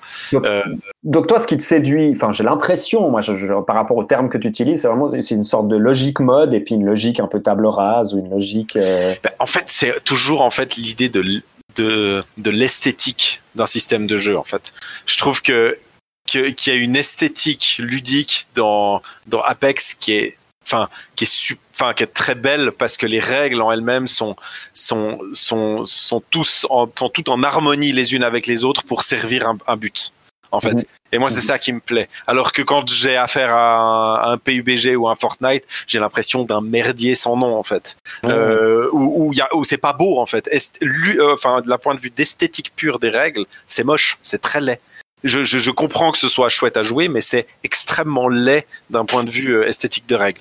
Bon, après, euh, une, une fois de plus, euh, enfin, je, je remarque quand même que dans les jeux que tu nous cites comme euh, jeux du confinement ou jeux auxquels tu joues quand tu es confiné, on est quand même toujours dans des jeux de contrôle de l'espace, quoi. Contrôle du système, contrôle de l'espace, des jeux Bah. rapides, euh, d'opposition, tout. oui, alors il y a de ça, ouais. On, on- on sent que tu as besoin, Sandro, de reprendre le contrôle. C'est ça, exactement. Et je trouve ça particulièrement intéressant parce qu'en tout cas, moi, je parlerai après, euh, après que Marion ait pu euh, parler de sa multivitamine. Mais moi, j'ai, je suis plus dans une envie de, de- je m'intéresse plus à du design de perte de contrôle, autant pour le, le joueur ou la joueuse que pour le designer. Quoi. Donc euh, voilà, je pourrais peut-être en parler un petit peu après, mais je trouve rigolo d'avoir cette, cette opposition entre toi qui est dans la, la, Le, le contrôle, le et moi qui, qui m'intéresse beaucoup à la perte de contrôle. Mhm. Marion. Ouais, donc euh, voilà. si on a fait le tour de ce que tu avais, de ton amour euh, multivitaminé pour Apex Legends, Marion, est-ce que quelle est ton ta prochaine petite multivitamine du Ah. confinement Bonne question. Si t'en as Euh, une, hein, je sais pas. Bah, ouais, parce qu'en fait, euh, du coup, euh, ouais, un peu compliqué de d'en parler tant que tant que j'en aurais pas fait le tour. Ouais, je. Ouais, non, je sais pas. si j'ai d'autres idées là. Est-ce que tu lis, genre, ou est-ce que tu. Enfin voilà, comment tu vis un peu pour le coup euh, la dimension. Alors, Alors, après, peut-être une question peut-être un petit peu plus franco sur ton activité de game design. Est-ce que tu as l'impression de vivre pour le coup ton activité de game design différemment euh, après Euh, une semaine de, oui. de- de confinement? Bah, je, je t'avoue que ouais, euh, c'est c'est intéressant parce que bah là, on était avec Camille, on était en train de réfléchir à, à une version sans écran de Oniri Islands, Ouais. version euh, jeu de plateau. Et du coup, ben, c'est un peu compliqué à, à tester, à, enfin, tu vois, à faire des réunions de game design. Ouais. C'est pas évident. Ouais, du coup, je, je suis en train de réfléchir à, à comment, comment le montrer à d'autres personnes, mais sans les voir, Ah ouais. filmer le truc. euh. Euh, mais oui, c'est marrant parce que j'ai le jeu chez moi et euh, voilà, je peux faire des tests et tout, mais c'est vrai que bah, le partager, c'est compliqué. Euh, c'est vrai que ça pose des, des questions de dispositif, on va dire. Est-ce que je prends une caméra? Est-ce que je, je sais pas, je fais des, des- comment dire des, des streams Ouais. avec mon, mon écran, avec je sais pas les petites tuiles sur Illustrator parce que c'est un jeu de tuiles. Et euh, ouais, je sais pas quelle est la, manière la plus simple de faire ça. Pour le moment, je pense plutôt pour euh, de la caméra. Euh, et pareil, il faut voilà bien disposer le truc et tout. Enfin, c'est pas juste se filmer ou filmer.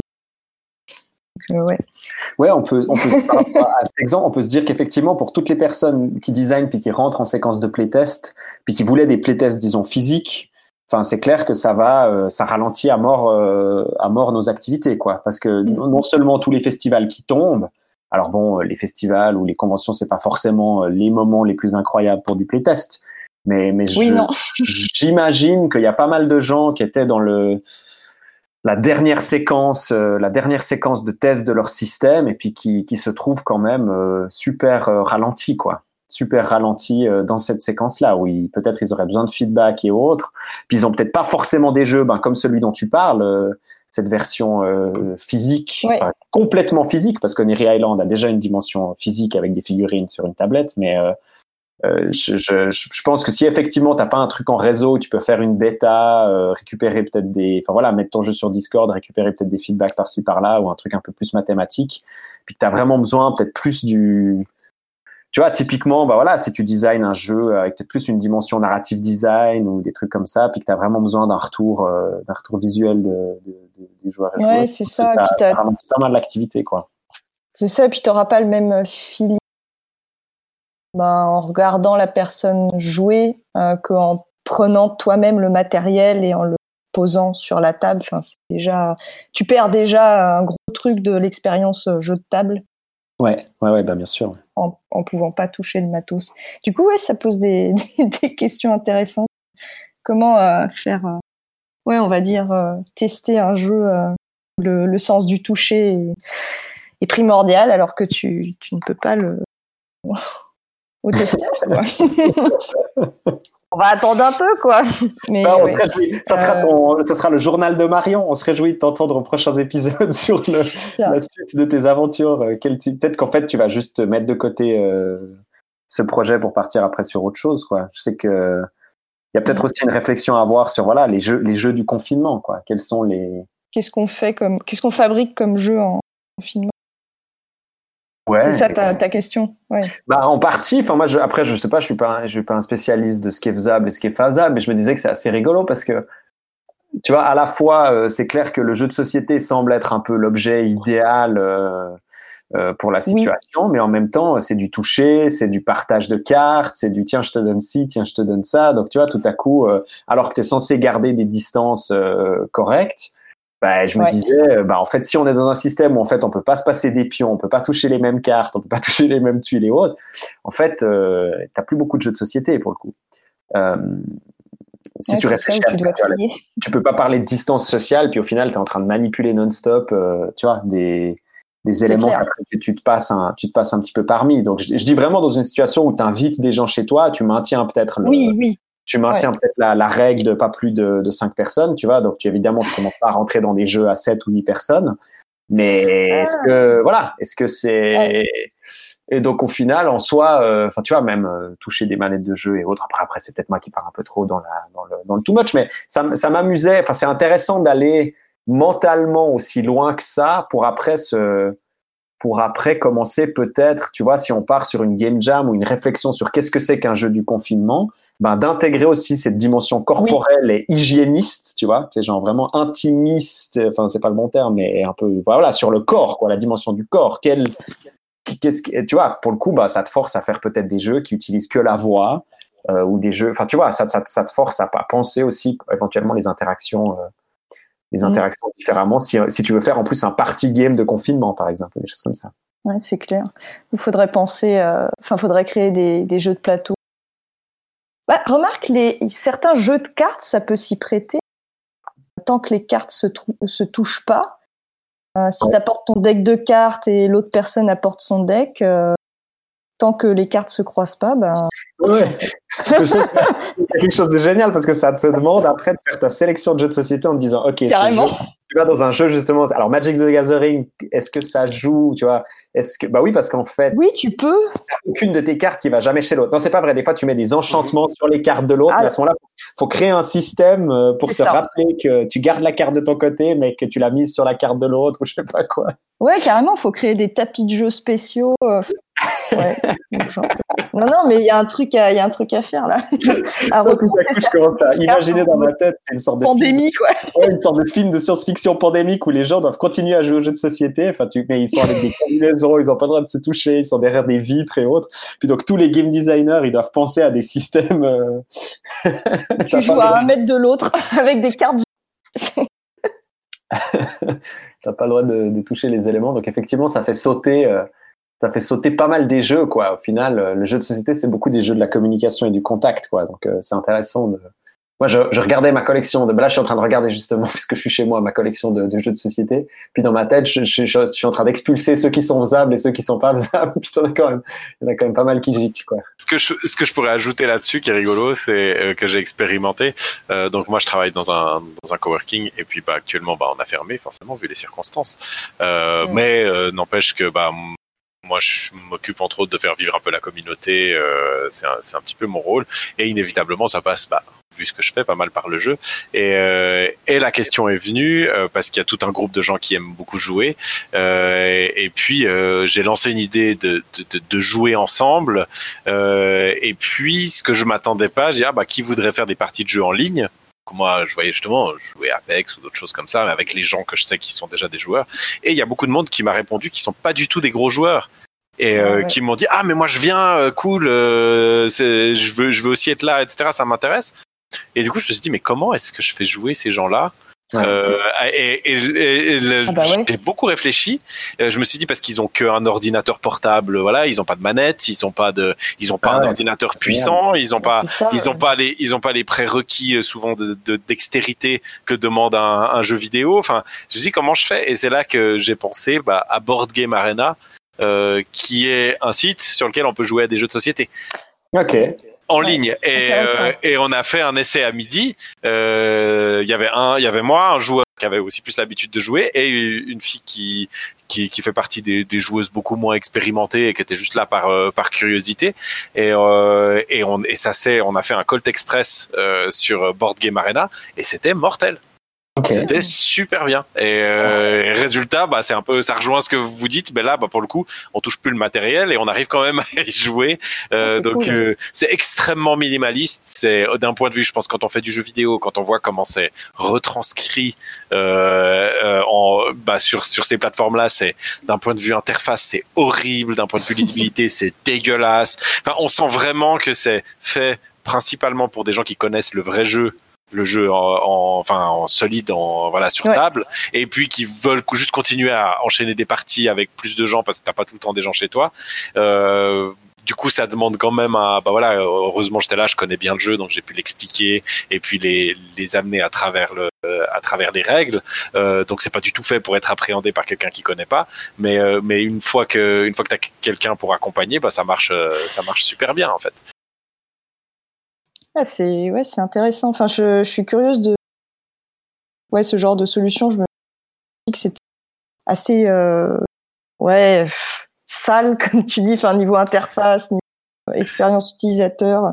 Mais mais si c'est pas frustrant, tant mieux en fait. Bah, ça va, c'est suffisant. Disons qu'on sent qu'ils ont un espèce de cadre, qui est le cadre pour un peu tous les jeux, pour mettre des cartes en scène, pour faire des... Puis après, ils adaptent un peu, mais globalement, le cadre est assez lourd, qui fait que bah, du coup, l'interface correspond pas à chaque jeu, c'est pas personnalisé. Ah non, pour pas chaque possible. Donc, il y a quelque chose de... Ça suffit pour jouer, Mm. pour enchaîner des parties, et c'est très bien. Mais effectivement, c'est pas pour rien que bah, le Colt Express a une version iPad et Oui. euh, je sais pas si c'est PC Mac qui lui est spécifique où là il y a une mise en scène un peu plus grande où, où l'interface est beaucoup plus lisible Euh, mais euh, là voilà sur ce board game arena pour des gens qui voilà qui ont pas forcément l'habitude qui ont pas forcément le matériel ou l'habitude de jouer en ligne, qui n'ont pas ces habitudes-là, mais qui jouent plutôt sur une table, voilà, ça, ça a vraiment marché euh, très très bien. C'est marrant parce que ça me fait penser à autre chose. Alors, c'était pas la main confinement. Moment donné, je jouais beaucoup à, à Netrunner. Ouais. Et euh, j'avais pas beaucoup de partenaires de jeu.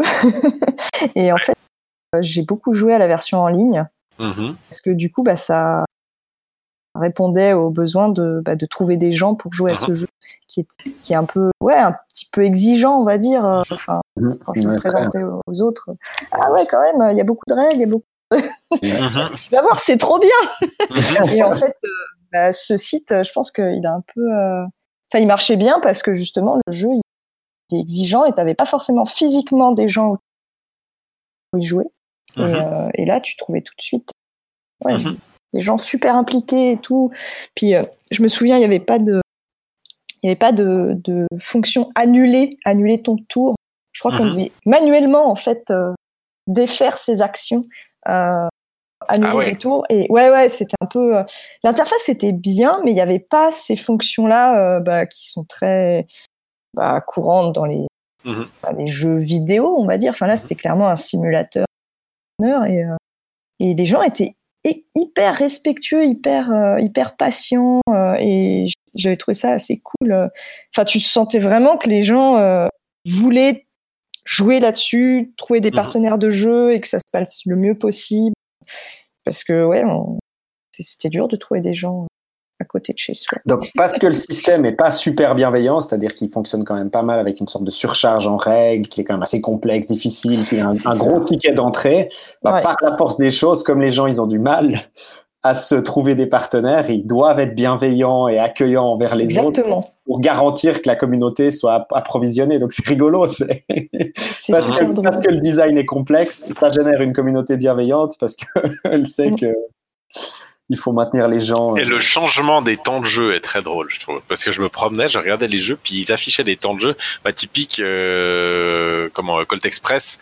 Qui est en, boîte à 45 minutes, je crois, ils mettent sur la boîte, euh, quelque chose comme ça. Euh, bah là, c'est 15 minutes. Ah ouais. C'est comme drastiquement parce qu'il n'y a plus la manipulation des éléments. Il y a 30 minutes qui Ouais. Quoi. Mais Ah, aussi, à mon avis, ils savent quand même ce qu'ils font. Aussi, ils savent que devant l'ordinateur, les gens, ils vont plus s'engager puisque l'ordinateur, c'est un des gros, euh, c'est un des gros, c'est une des grosses modifications qu'amène l'ordinateur, c'est que tout à coup, on centralise et notre travail et nos plaisirs sur une même, euh, un même endroit euh, au moment où l'ordinateur arrive.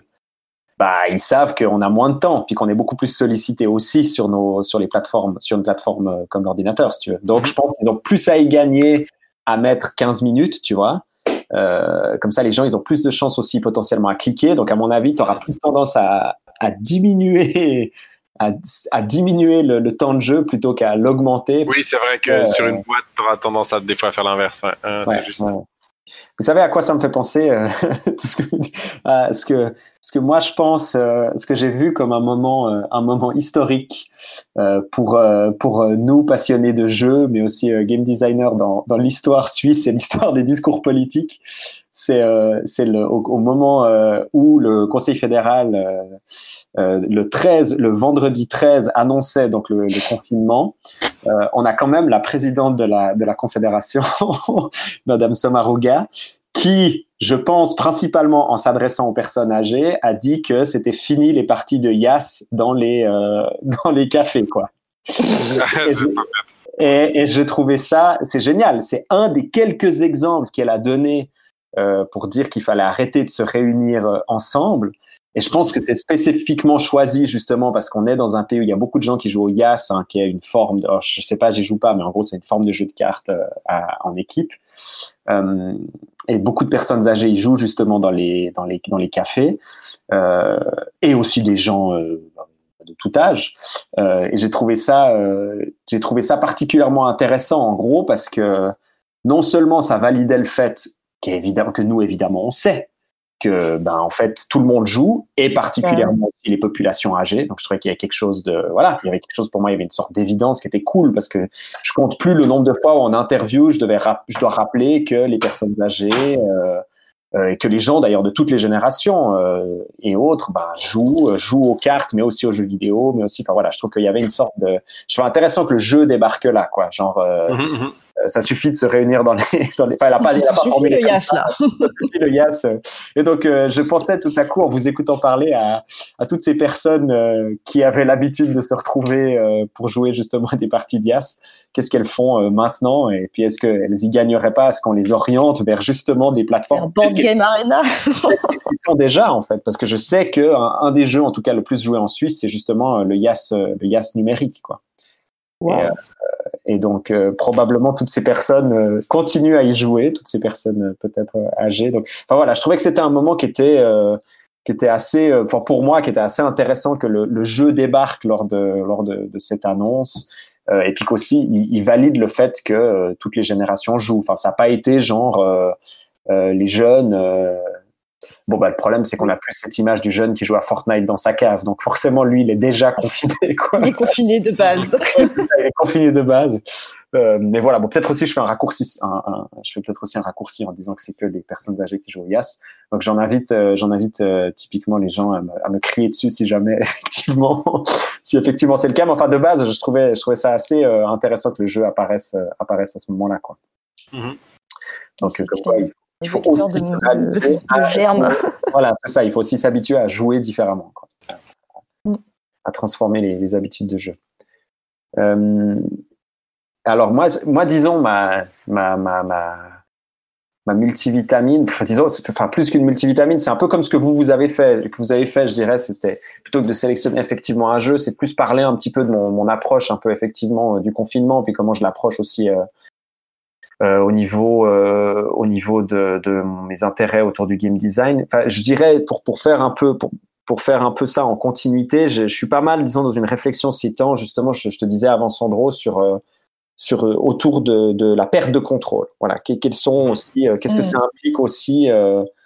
Bon, bah, d'une certaine manière, on pourrait dire aussi hein, que quand on met son jeu en ligne et puis qu'on laisse quelqu'un d'autre y jouer, ben, on- on- d'une certaine manière, on perd, on perd aussi le contrôle sur son jeu et sur et sur euh, l'expérience que, que, les gens ils en ont. Mais voilà, je, je je, m'intéresse particulièrement aux, aux jeux, aux, mécaniques, euh, aux différentes, euh, aux différents, aux différents éléments qui, qui vont justement essayer de jouer, de, de, modérer, de contrôler, bah justement de contrôler la perte de contrôle, en gros, de, de, de d'y réfléchir, de l'intégrer.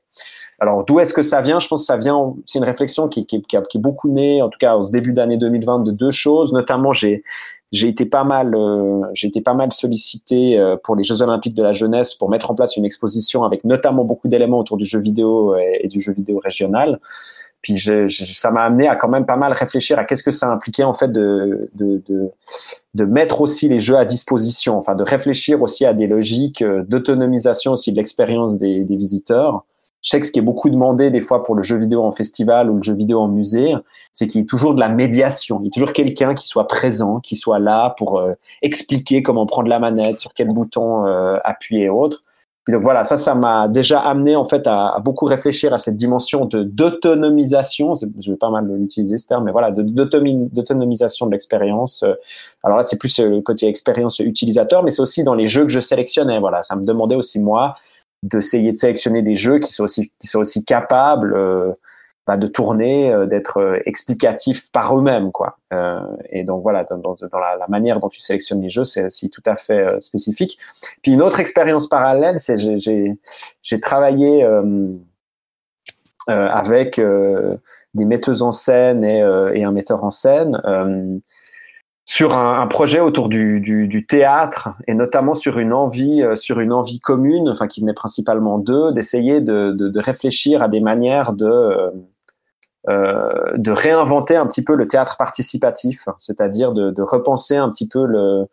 Je ne sais pas si vous vous souvenez un petit peu de ce théâtre euh, qui est un peu le théâtre forum, qui est souvent un peu un théâtre qu'on avait des fois quand on était en cours, enfin quand on était à l'école, où en gros c'est une sorte de théâtre dont vous êtes le héros, une sorte de faux théâtre dont vous êtes le héros, où euh, on nous présente une situation A, euh, genre souvent c'était euh, soit un problème autour de la drogue, un problème autour du racket ou des choses comme ça, puis on nous demande, ok, euh, tout à coup on nous présente la situation, puis on s'adresse au public, qu'est-ce que vous feriez euh, Qu'est-ce que vous feriez euh, dans cette condition-là euh, Voilà, on propose une solution, on nous montre que c'est pas la bonne. Enfin voilà, puis une sorte de une sorte de mauvais, pour moi, il y, avait, quelque chose de problématique, disons, dans ce système, enfin d'ailleurs pour nous en général, puis il y avait quelque chose un peu à réinventer sur la manière dont on joue avec euh, la frontière entre comédiens et, et, spectateurs. Et puis donc ça nous a amené, enfin ça les a beaucoup aussi amenés au fil de nos réflexions à mettre en place en fait euh, une, pi une, pièce de théâtre ou un spectacle expérimental ou qui était complètement autonome en fait. Euh, donc sans vous en révéler, ça on pourra en parler éventuellement si, si on invite euh, au micro de, de Tartine Mécanique euh, les gens avec qui euh, avec qui on a pu travailler, mais euh, mais de, de intégralement autonomiser le spectacle théâtral. Mmh.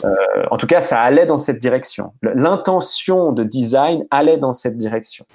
Donc ça se rapproche beaucoup, je vous le cache pas, euh, en tout cas le démarrage du spectacle, d'une séquence de lecture de règles communes. Enfin, il y a beaucoup. Euh, une des solutions qui a été trouvée notamment par le groupe, c'est euh, d'avoir un élément qui correspond beaucoup en fait à un, un, livret de règles, mais qui au début du spectacle est donné à tous les spectateurs, enfin un seul, un seul exemplaire, et que les spectateurs euh, utilisent pour petit à petit construire un petit peu l'expérience et puis après intervenir euh, intervenir sur le spectacle qu'ils construisent par eux-mêmes. Donc ça ça m'a ça m'a amené aussi à beaucoup réfléchir à c'est pour ça que je parle de perte de contrôle en lien avec cette idée d'autonomisation, c'est qu'en fait euh, ben il y a, y a plus le contrôle en fait de, de que, que les comédiens entre guillemets ils ont euh, sur une pièce qui est mise en scène, c'est-à-dire il y a vraiment une on crée un système et puis on laisse après le système être euh, être utilisé, ce qui se rapproche évidemment aussi beaucoup de la pratique, euh, je pense, du, rapport qu'un auteur peut avoir par rapport à un, jeu de rôle, par exemple, quand il le voit être joué euh, sur une table ou quand il entend des, des comptes rendus de partie. Donc je dirais à partir de là, moi, ça m'a, en tout cas, au moment où le confinement s'active, bah, ça m'a beaucoup amené en fait à m'intéresser à ce qui me semblait être des designs où, euh, en tout cas au niveau jeu vidéo, où il y a des moments où on est frustré parce qu'on n'a plus le contrôle sur certaines choses. Et puis volontairement, on nous comment dire, on nous montre cette perte de contrôle. Donc ça m'a amené notamment à rejouer un jeu dont j'avais déjà parlé il y a il y a deux ans. C'était un de mes top 2018 qui s'appelle My Child Lebensborn où on joue on joue le parent adoptif d'un enfant qui vient d'un père nazi. Euh, et puis euh, le design euh, et c'est un design de, c'est un design de la perte de contrôle puisque l'unique chose qu'on peut faire avec cet enfant, c'est s'en occuper, euh, lui montrer de la bienveillance et de l'amour. Mais euh, systématiquement, le jeu nous force à l'envoyer à l'école et le voir se faire maltraiter. Et puis donc, nous, on peut uniquement être euh, une personne qui le, qui l'encadre, mais, mais systématiquement pendant tout le jeu, on thématise le fait que le, voilà qu'on on nous, fait perdre le contrôle, on, systématique et c'est vraiment répété non-stop euh, sur euh, sur ce sur ce personnage et sur euh, sur ce qui lui arrive pendant les ellipses. Donc c'est beaucoup des jeux aussi qui vont fonctionner par ellipse et euh, je me suis aussi euh, ça m'a aussi amené à jouer à, à Enterrement mon amour. Donc c'est beaucoup des jeux du réel. hein. Enfin c'est amusant, ça m'a beaucoup amené sur des jeux du réel en fait. Euh, euh, mon amour, qui est un jeu où justement on va jouer le mari euh, d'une euh, Syrienne euh, qui est dans un processus de qui, qui, qui donc fuit euh, qui donc fuit la, la, la Syrie, qui s'appelle euh, Nour. Et puis euh, intégralement sur une interface, euh, sur une interface de téléphone portable. Enfin, le jeu a, déjà beaucoup fait parler de lui, mais là, ce qui m'intéressait vraiment, c'était en termes vraiment de, de, de design d'interface c'est que comment en fait on, on mettait en scène la perte de contrôle. Comment on mettait en scène. Et là, une fois de plus, ça se retrouve dans les ellipses. C'est dans les moments où tout à coup elle nous dit euh, j'ai plus de batterie, et puis on voit passer, euh, je sais pas moi, tout à coup on voit l'horloge qui accélère, on voit passer un jour entier ou deux jours entiers, et puis on se dit mais qu'est-ce qui lui arrive pendant ces deux jours euh, et autres? Enfin, l'espace jusqu'au moment où elle reconnecte avec nous, elle se remet à nous parler moi, il y a ces, ces espèces de moments qui ont un impact euh, émotionnel fou, où on, imagine notre personnage, en tout cas ce, mari, qui, qui vit vraiment l'inquiétude de ces deux jours de silence, quoi. Et, euh, et cette perte de contrôle. Et donc, euh, et donc voilà, ça c'est assez, assez amusant. Ça dans cette période de confinement, ça m'a pas mal amené justement sur sur ces. Je parlais avant justement des jeux qui où on se où je me sens pas obligé de voilà d'être j'ai pas tout le temps le jeu qui m'appelle à revenir qui me dit vas-y rejoue regarde la suite et autres puis j'ai l'impression qu'aussi ces jeux de perte du contrôle ben c'est quand j'y reviens c'est une vraie décision consciente en fait c'est vraiment moi qui ai envie de me de, de reconstruire cet espace où je me remets à y jouer tranquillement je me mets sous la couette je prends ma Nintendo Switch ou mon téléphone portable c'est vraiment une décision entière que je prends à me replonger dans ce dans cette logique de, de perte de contrôle par rapport à d'autres jeux où, au contraire, comme je suis un peu bon élève face à certains jeux, je suis plus là, ah, faut que je termine quand même ça, faut que je termine cette quest, ah, puis il faudrait quand même que je termine ce scénario et autres. J'ai, c'est limite, j'utilise comme verbe, il faut que je fasse ce jeu, quoi. Enfin, je, je, je dois le terminer. Tout à coup, on a des verbes beaucoup plus forts euh, que, que, que j'ai en tête. Euh, et donc, euh, et donc voilà, ça m'a amené aussi à, à, considérer pas mal de jeux, dont, qui ont aussi évidemment pas mal aussi été couverts, mais voilà des jeux où il y a plus du renforcement positif, hein, aussi un peu dans la prolongation de ce qu'on disait sur Death Stranding euh, lors du dernier épisode avec toi, avec toi Sandro, mais des jeux qui ont vraiment des logiques euh, de renforcement euh, positif, hein, qui mettent vraiment en place en fait euh, naturellement. Euh, je me suis beaucoup intéressé. Je pense qu'il y, y, a beaucoup de choses à, à dire aussi sur les cinq premières minutes en termes d'interface d'un jeu. Je ne sais pas si tu connais Marion qui s'appelle Kind Words. Non.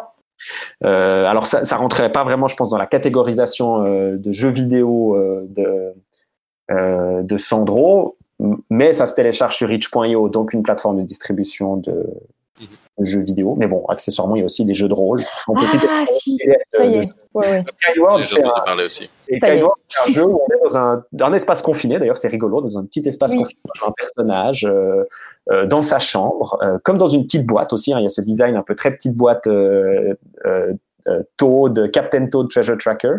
Et puis le concept de l'expérience, ça va être, on va recevoir des lettres de personnes qui nous parlent de leurs problèmes ou qui nous font, qui nous, qui nous, qui nous confient hein, c'est presque un peu un jeu de, de c'est comme cette, cette, pratique de susurrer un secret dans un dans un trou d'arbre et puis d'essayer de, le, de, le cacher. Là, c'est des gens qui, c'est vraiment d'autres personnes à l'autre bout qui vont envoyer.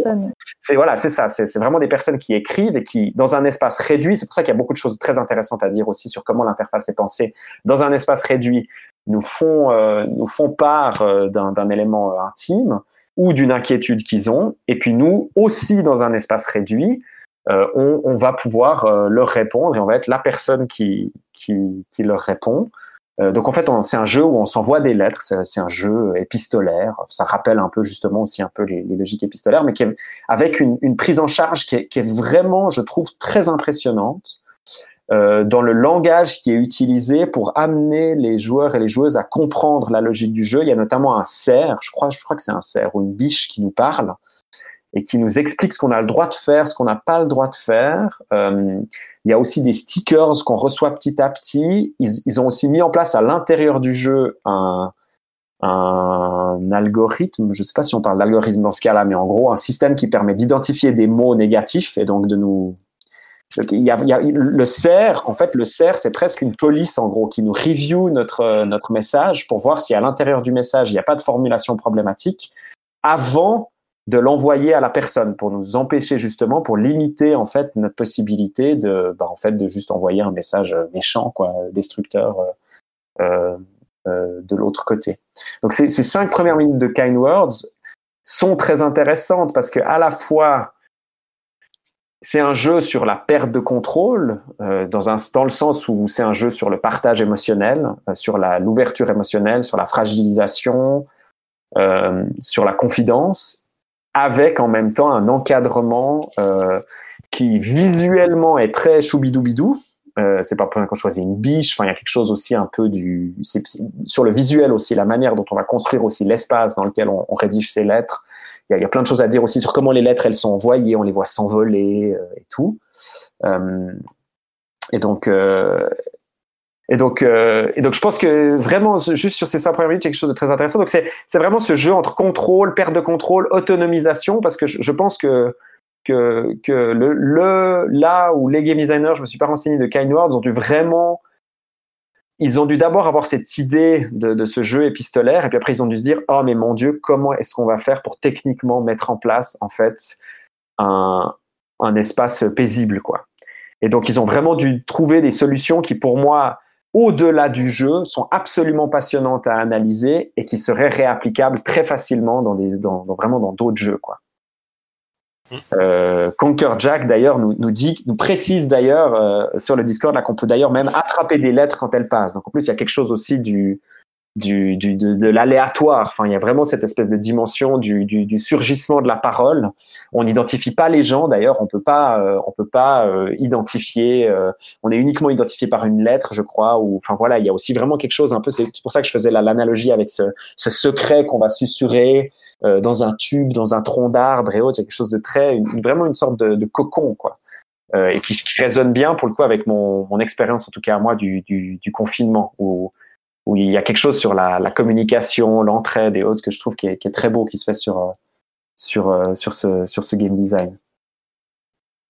Hmm. Voilà, donc c'est voilà, c'est tout ça pour dire en fait, bah, j'aurais peut-être probablement l'occasion d'y revenir parce que j'ai aussi, j'ai pas envie non plus de, de, de, de trop m'étendre là-dessus, mais j'ai aussi énormément de choses euh, à dire. Dans, le prolongement de ça, je me suis aussi beaucoup intéressé à, à toute la scène du, jeu de rôle. Alors pour le coup, le jeu de rôle sur table indépendant, qui fait aussi extrêmement attention à ses logiques, euh, ses logiques d'écoute, euh, d'écoute, d'entraide, de mise en confiance euh, et autres.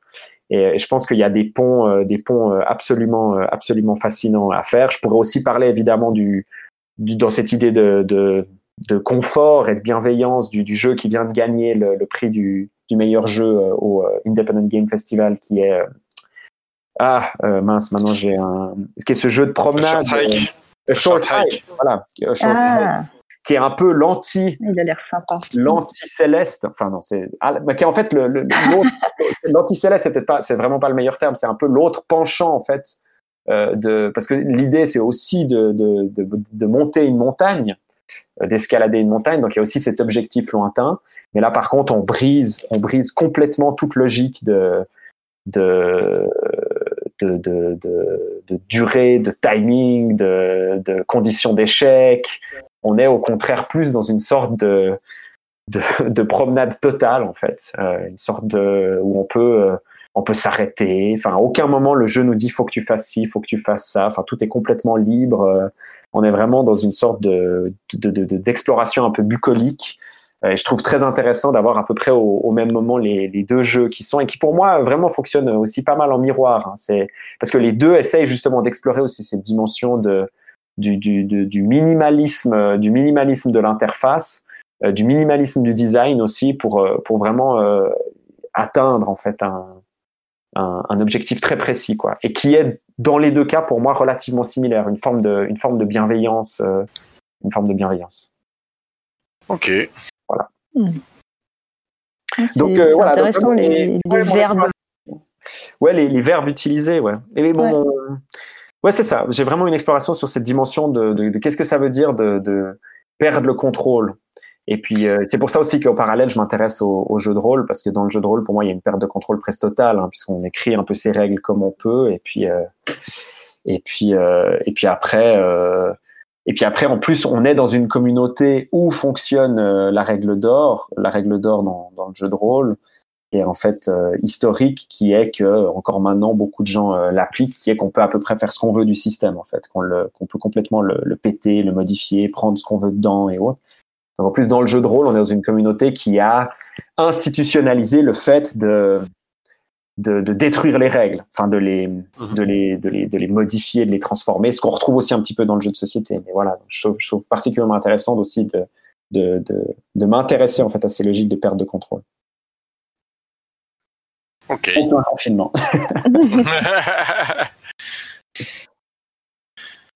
Bah, j'ai pas grand chose à ajouter, moi. Euh, J'étais juste euh, étonné que tu cites pas non plus le, ce jeu sur le temps, là, dont tu m'as parlé. Euh, Ah oui, bah, bien sûr, ouais, il est aussi est dans, dans le même, euh, qui dans le même, euh, qui a l'air d'être dans la même veine aussi, où on inverse le procédé, euh, de- où d'habitude dans les jeux, on est dans l'action, dans le faire. Et Ouais. que, et que là, en fait, c'est le pas faire qui est le cœur du jeu. En fait, c'est le, c'est l'attente qui est le cœur du jeu et tout, tout confine à toutes les solutions, tout ce qu'il faut faire, toutes les, tout- voilà, tout ce qu'il faut faire et comprendre dans le jeu est lié à, à, une, à de l'inaction à un moment donné. Voilà, ouais. C'est un Et, jeu euh, qui s'appelle The Longing. Donc en plus, Ouais. il y a l'idée de, de longueur, hein, de longing, le fait d'attendre, euh, euh, qui est un jeu qui se passe sur 400 jours réels. Donc au moment où on commence le jeu, on va ne le terminer que 400 jours après. Donc, euh, Mhm. Et puis euh, là aussi, il y a quelque chose de génial que le jeu sorte à ce moment en fait, parce c'est vraiment un jeu. euh, c'est aussi presque un jeu où on passe 400 jours à une sorte de petit personnage dans la tombe d'un roi et le roi va se, va se réveiller dans 400 jours et on a un peu on a un peu rien à faire ou enfin voilà tout le, le temps passe très lentement euh, on sait que le jeu va se terminer dans 400 jours c'est c'est vraiment une ça redéfinit notre rapport au temps et à sa valeur en fait. Et euh, c'est aussi ça qui m'intéresse. C'est pour ça que je parle aussi des fois de bienveillance euh, dans ces jeux. C'est que pour moi la bienveillance c'est aussi le c'est aussi de valoriser aussi le, le temps que, que le joueur et la, la joueuse euh, accordent au jeu en fait. Je pense que c'est pour ça qu'on rentre aussi maintenant, on, on, on comprend aussi maintenant pourquoi, enfin plutôt on voit un peu de manière évidente que l'âge moyen du jeu vidéo, on est vraiment rentré dans, des, dans du 35-40 quoi. Enfin c'est c'est c'est connu, ça a été évalué. L'âge moyen c'est 35-40. 35-40, enfin je pense que nous on le sent aussi bien. Bah, c'est là où tu commences à avoir des enfants, euh, c'est là où tu commences à avoir un boulot qui te surcharge, tu commences à avoir plus de responsabilités, tu commences peut-être à avoir des parents dont tu dois t'occuper. Enfin, tu as vraiment une sorte de, de- d'augmentation exponentielle de ton occupation euh, et de, ton, et de l'énergie que tu es capable de, de- de- d'offrir euh, euh, à, ta, à ta pratique ludique. Et j'ai, vraiment l'impression qu'il y a une adéquation, quelque chose qui se fait en miroir en fait par rapport aux jeux qui sont designés ou plutôt aux jeux qui se font aussi identifier comme intéressants euh, par la critique et, et par les, les joueurs et joueuses, euh, qui sont vraiment des jeux qui tout à coup vont remettre un peu au cœur de l'expérience la, la valeur qu'on offre au temps en fait, la, la, préciosité aussi du temps qu'on peut offrir qu'on peut offrir à un jeu. Donc euh, Ouais, ouais, j'ai l'impression que les, les, les verbes sont pas les mêmes. Enfin, j'ai j'ai pas envie de dire passivité parce que pour moi c'est pas passivité, mais c'est plus euh, peut-être de l'absorption et le Ouais. fait de donner quelque chose, genre Enterre-moi mon amour et dans Kind Words. C'est le nom dont je me rappelais pas, mais oui, clairement, euh, le fait d'absorber les lettres des gens et puis de donner aussi un bout de ses, bah, de ses émotions. euh, C'est vrai que Ouais. c'est, pas, t'es pas dans la conquête, t'es pas dans effectivement dans le fait de d'aller en avant, etc. Ce qui est aussi intéressant, mais du coup, euh, ouais, peut-être ces jeux-là euh, faut parler d'eux aussi parce que c'est des, des verbes qu'on a moins l'habitude de voir en, en jeu vidéo. Je, je sais pas, en tout cas. euh, Euh, alors ouais, je suis tout à fait d'accord. Puis je, je pense qu'il y a aussi une certaine valeur à leur donner aussi une certaine place euh, médiatique pendant un confinement parce que on a potentiellement plus de temps, même si c'est un petit peu facile de dire ça. J'ai l'impression que nous, peut-être, on a plus de temps, mais qu'au contraire, il y a des gens qui ont leur temps Oui. beaucoup plus assuré. Donc euh, voilà, au-delà de ça, plus que dire qu'il y a plus de temps, je pense que l'attitude aussi est différente. Je pense qu'on va peut-être aussi aller chercher du réconfort et autres. Et d'une certaine manière, j'ai aussi beaucoup tendance à penser euh, que c'est aussi une belle période pour amener des, des personnes, euh, pour amener des, des nouvelles personnes aussi sur euh, sur des nouvelles découvertes. Je pense que les gens, comme il y a, un- on redéfinit beaucoup d'a priori. Je pense que c'est un moment Oui. idéal pour. euh, je pense que les gens sont super ouverts à découvrir des nouveaux trucs, quoi.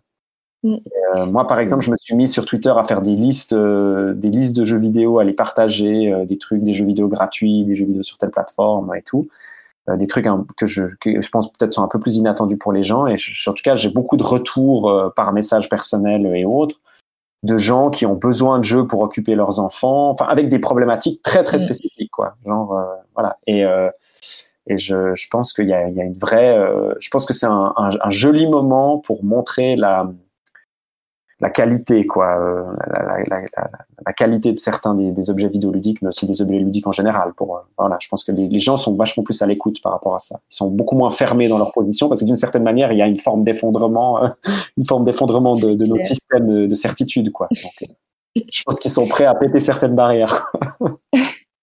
C'est marrant, j'ai une petite anecdote à de ça justement d'ouvrir les gens qui n'ont pas forcément l'habitude de jouer à, à- aux jeux de manière générale. J'ai j'ai un groupe WhatsApp avec euh, ma famille. Ça fait pas très longtemps et justement vu qu'on est en confinement, bah là ça ça arrête pas de poster, de poster des des, des mèmes sur le confinement. Enfin c'est c'est n'importe quoi. Ah ouais, ouais, ouais. Et aujourd'hui, il y a un mème qui est arrivé, c'était genre un schéma d'appartement. Et euh, il y a, en commentaire, il y avait marqué euh, Oui, euh, je regarde où je vais partir ce week-end. La personne va voilà, partir dans son salon, dans sa cuisine. Et euh, mon père qui faisait Ah, bah dis donc, il a de la chance, ma carte, elle est plus petite que ça. Et moi, je regarde ça, puis je fais à tout le monde Oui, effectivement, moi, moi aussi, mais vous savez, les cartes de jeu, elles sont beaucoup plus vastes. Ouais. D'ailleurs, je vous conseille ça, ça, ça. et, et je me retrouve avec des gens euh, bah, qui jouent pas du tout, puis qui, qui me répondent Ah ben oui, en fait. Enfin, Ouais. C'est assez intéressant. C'est vrai qu'il n'y a pas juste l'espace comme ça physique de confinage. euh, Il y a l'espace euh, virtuel, quoi. C'est ouais. Ouais, elle a, elle a, pour le coup, alors la métaphore visuelle de la carte, c'est clair qu'alors là, elle est, elle, elle, Bah ouais. elle, elle, devient évidente parce qu'alors s'il y a bien un truc, je pense que nous on ressent quand tout à coup le, le personnage d'un jeu open world, il ouvre une carte, même ou même, euh, euh, je sais pas, dans, dans Knight et autres, c'est tout à coup cette expansion de l'univers qu'on a encore à explorer. Euh, Enfin, tu parlais avant des, des points de, des points qu'on peut mettre sur les cartes dans Link's Awakening et dans Breath of the Wild. Enfin, on est, on est vraiment dans ces espèces de, de mécaniques du, de l'exploration, du voyage. euh, le jeu autour de la carte, quelque chose de, ouais, quelque chose de, de, de fascinant. Donc un jeu du confinement, ça pourrait être euh, un peu bêtement, ça pourrait être un jeu quand même euh, de grands espaces, quoi. Ouais. Ouais, se, Parce que ça, se balader, peu- euh, Red Dead Redemption. Ouais, c'est assez intéressant. Sandro, il a parlé plus. Alors tu m'excuses, Mm. Sandro, je fais un peu raccourci, mais enfin je le refais, disons, mais c'est plus des jeux du contrôle de l'espace. Mhm. Euh, toi, Marion, avec ton Link's Awakening, c'est plus un jeu, disons, de la découverte de l'espace, de l'expansion de l'espace, du voyage. Mhm. Et puis moi, je suis plus dans des jeux, euh, De l'abandon. c'est ça, de, de l'abandon aux autres, de l'abandon de soi Ouais, ouais. et de l'abandon. ouais. Le don de soi. Bon, ben voilà, ben pour le coup, euh, c'était super sympa de pouvoir discuter avec vous de, de, bah, de ce qu'on fait, quoi, malgré la Mm. distance, quoi. De... Ouais. C'est intéressant. C'est très intéressant le résultat que ça donne, en fait. c'est vrai que c'est ce que- ce qu'on peut tirer comme grand trait de ça. De, de, il y a, il y a quelque part de, ouais, bah, de toujours le, dis-moi à quoi tu joues, euh, je te dirai qui tu es. Ou comment tu te sens. Ou quelque Ouais, de ordre-là, quoi. Ouais, c'est ça. En fait, plutôt comment tu te sens, parce que Ouais. Ouais, dis-moi à quoi tu veux, je te dirais qui tu es maintenant, ou je te dirais ouais, c'est ça, à euh, l'instant, Mm. à l'instant T, quoi. qu'est-ce que ça. tu veux maintenant, ou de quoi tu as Mhm. besoin maintenant, tu vois. Mhm. Et Ouais. Je pense que, je pense typiquement, là, dans une période où on recadre beaucoup nos besoins, nos envies euh, et autres, et donc c'est, ça rend, euh, voilà, ça rend pour le coup le truc intéressant. C'est, c'est hyper intéressant quand même, c'est, c'est, c'est, c'est, c'est magnifique que le même jour, on va en reparler, mais que le même jour sortent Doom Eternal et Animal Crossing, que ce Ouais. soit les deux grosses sorties le même jour, et on a des jeux qui, dans les verbes qu'ils utilisent, hein, comme tu disais Marion, sont quand même, euh, sont quand même diamétralement opposés, sans qu'ils se, sans qu'ils se confrontent ou quoi que ce soit, enfin sans qu'ils, Ouais, c'est vraiment deux propositions euh, euh, c'est- très intéressant de voir les deux, de les deux arriver en, en- en même temps. Mais limite, Bon, tu peux les enchaîner euh, dans la même journée. Hein. Ah bah, ouais, alors Animal Crossing, je suis pas sûr que. ouais, tu peux. Bah alors après, ça c'est. Ouais, tu peux jouer à Doom Eternal et tu t'excites. Tu me fais monter ta tension, tu bois plein de café en jouant et tout. Puis après, tu te fais ton, ta petite tisane en- avant de t'endormir en jouant à Animal Exactement. En devenant le meilleur petit capitaliste de Tout l'univers. à fait. C'est ça. bon, bah, et les amis, euh, je pense qu'on on s'arrête gentiment ici, en tout cas pour, euh, pour, cette, euh, pour cet enregistrement. Mais alors, euh, je suis persuadé que maintenant qu'on a, qu'on a accès à la puissance de l'Internet discordienne, On va Euh, pouvoir spammer du, du podcast. qu'on va pouvoir continuer à enregistrer. Alors comme euh, bon, ben, comme je l'ai aussi un petit peu annoncé au début, on a aussi envie de profiter de, de ça pour être un petit peu plus euh, expé, pour un peu tester aussi un petit peu euh, d'autres formats. Euh, donc c'est possible qu'on revienne aussi avec euh, voilà, qu'on revienne aussi avec un petit peu du des parties de jeux de rôle enregistrées ou des parties de jeux enregistrées ou euh, enfin on sait que que Vutraire a, a aussi envie de, de, de, de reprendre aussi un épisode où on fait vraiment un focus sur un jeu euh, un jeu spécifique. Euh, donc voilà l'objectif c'est aussi de pouvoir un peu nourrir euh, de continuer à nourrir en fait nos esprits euh, malgré le confinement grâce au confinement euh, au-delà du confinement. Grâce à notre grâce à nos tartines confinées quoi merci euh, merci beaucoup Marion c'était super Bah, merci à vous. et J'ai puis beaucoup euh, aimé. euh, merci Sandro merci pour euh, merci Bah, pour merci. Et puis euh, j'en profite pour dire bah du coup demain je vais essayer de faire un petit live euh, de, vidéo sur sur le Discord là parce que mais je sais pas encore si ça sera sur Doom ou sur Invisible Inc. Je me tâte mais bref. Disons que Si- en général, parce que je pense que l'épisode il sortira après que tu Ah mais oui c'est juste j'y pense même. Bah oui bon, on a des gens qui nous écoutent en live. Voilà, en général, restez, restez attentifs. Mhm. Voilà, Sandro, euh, Sandro va vivre son confinement. euh, et puis alors l'objectif, Sandro, c'est quand même d'amener quand même une discussion. En tout cas, s'il y a des gens qui sont là, de, de vraiment de discussion, euh, ça. discussion du design, quoi. Enfin, c'est vraiment de ça. pas se, pas se contenter, disons, d'un, enfin, se contenter. Comme si je dis ça comme si c'était pas bien, mais enfin, voilà. de l'aborder un peu différemment, effectivement, et plutôt de parler comment le jeu est structuré, et puis de, de, de son système de règles, plutôt que de- d'avancer et puis se dire euh, c'est super. Ouais, et puis nous, on reste un petit peu en forme ouverte, c'est-à-dire qu'on sait que tu, on sait que tu te connectes, et puis on, on Voilà. drop, des fois, on fait un peu des, Ouais. on fait un peu euh, des, des, des- des drops euh, sur le Discord pour intervenir ou pas, euh, et autres. Ok, Super. Bon, ben, bonne Bah, fin de soirée, loin bonne de fin vous. de soirée, euh, bonne fin de Ah, bonne bouteille soirée, de les étoiles. rosé, hein, Tout et puis euh, et puis à tout bientôt pour la prochaine. Au revoir les tartines. Yes. Ciao, ciao. Très bonne fin de Ciao. soirée.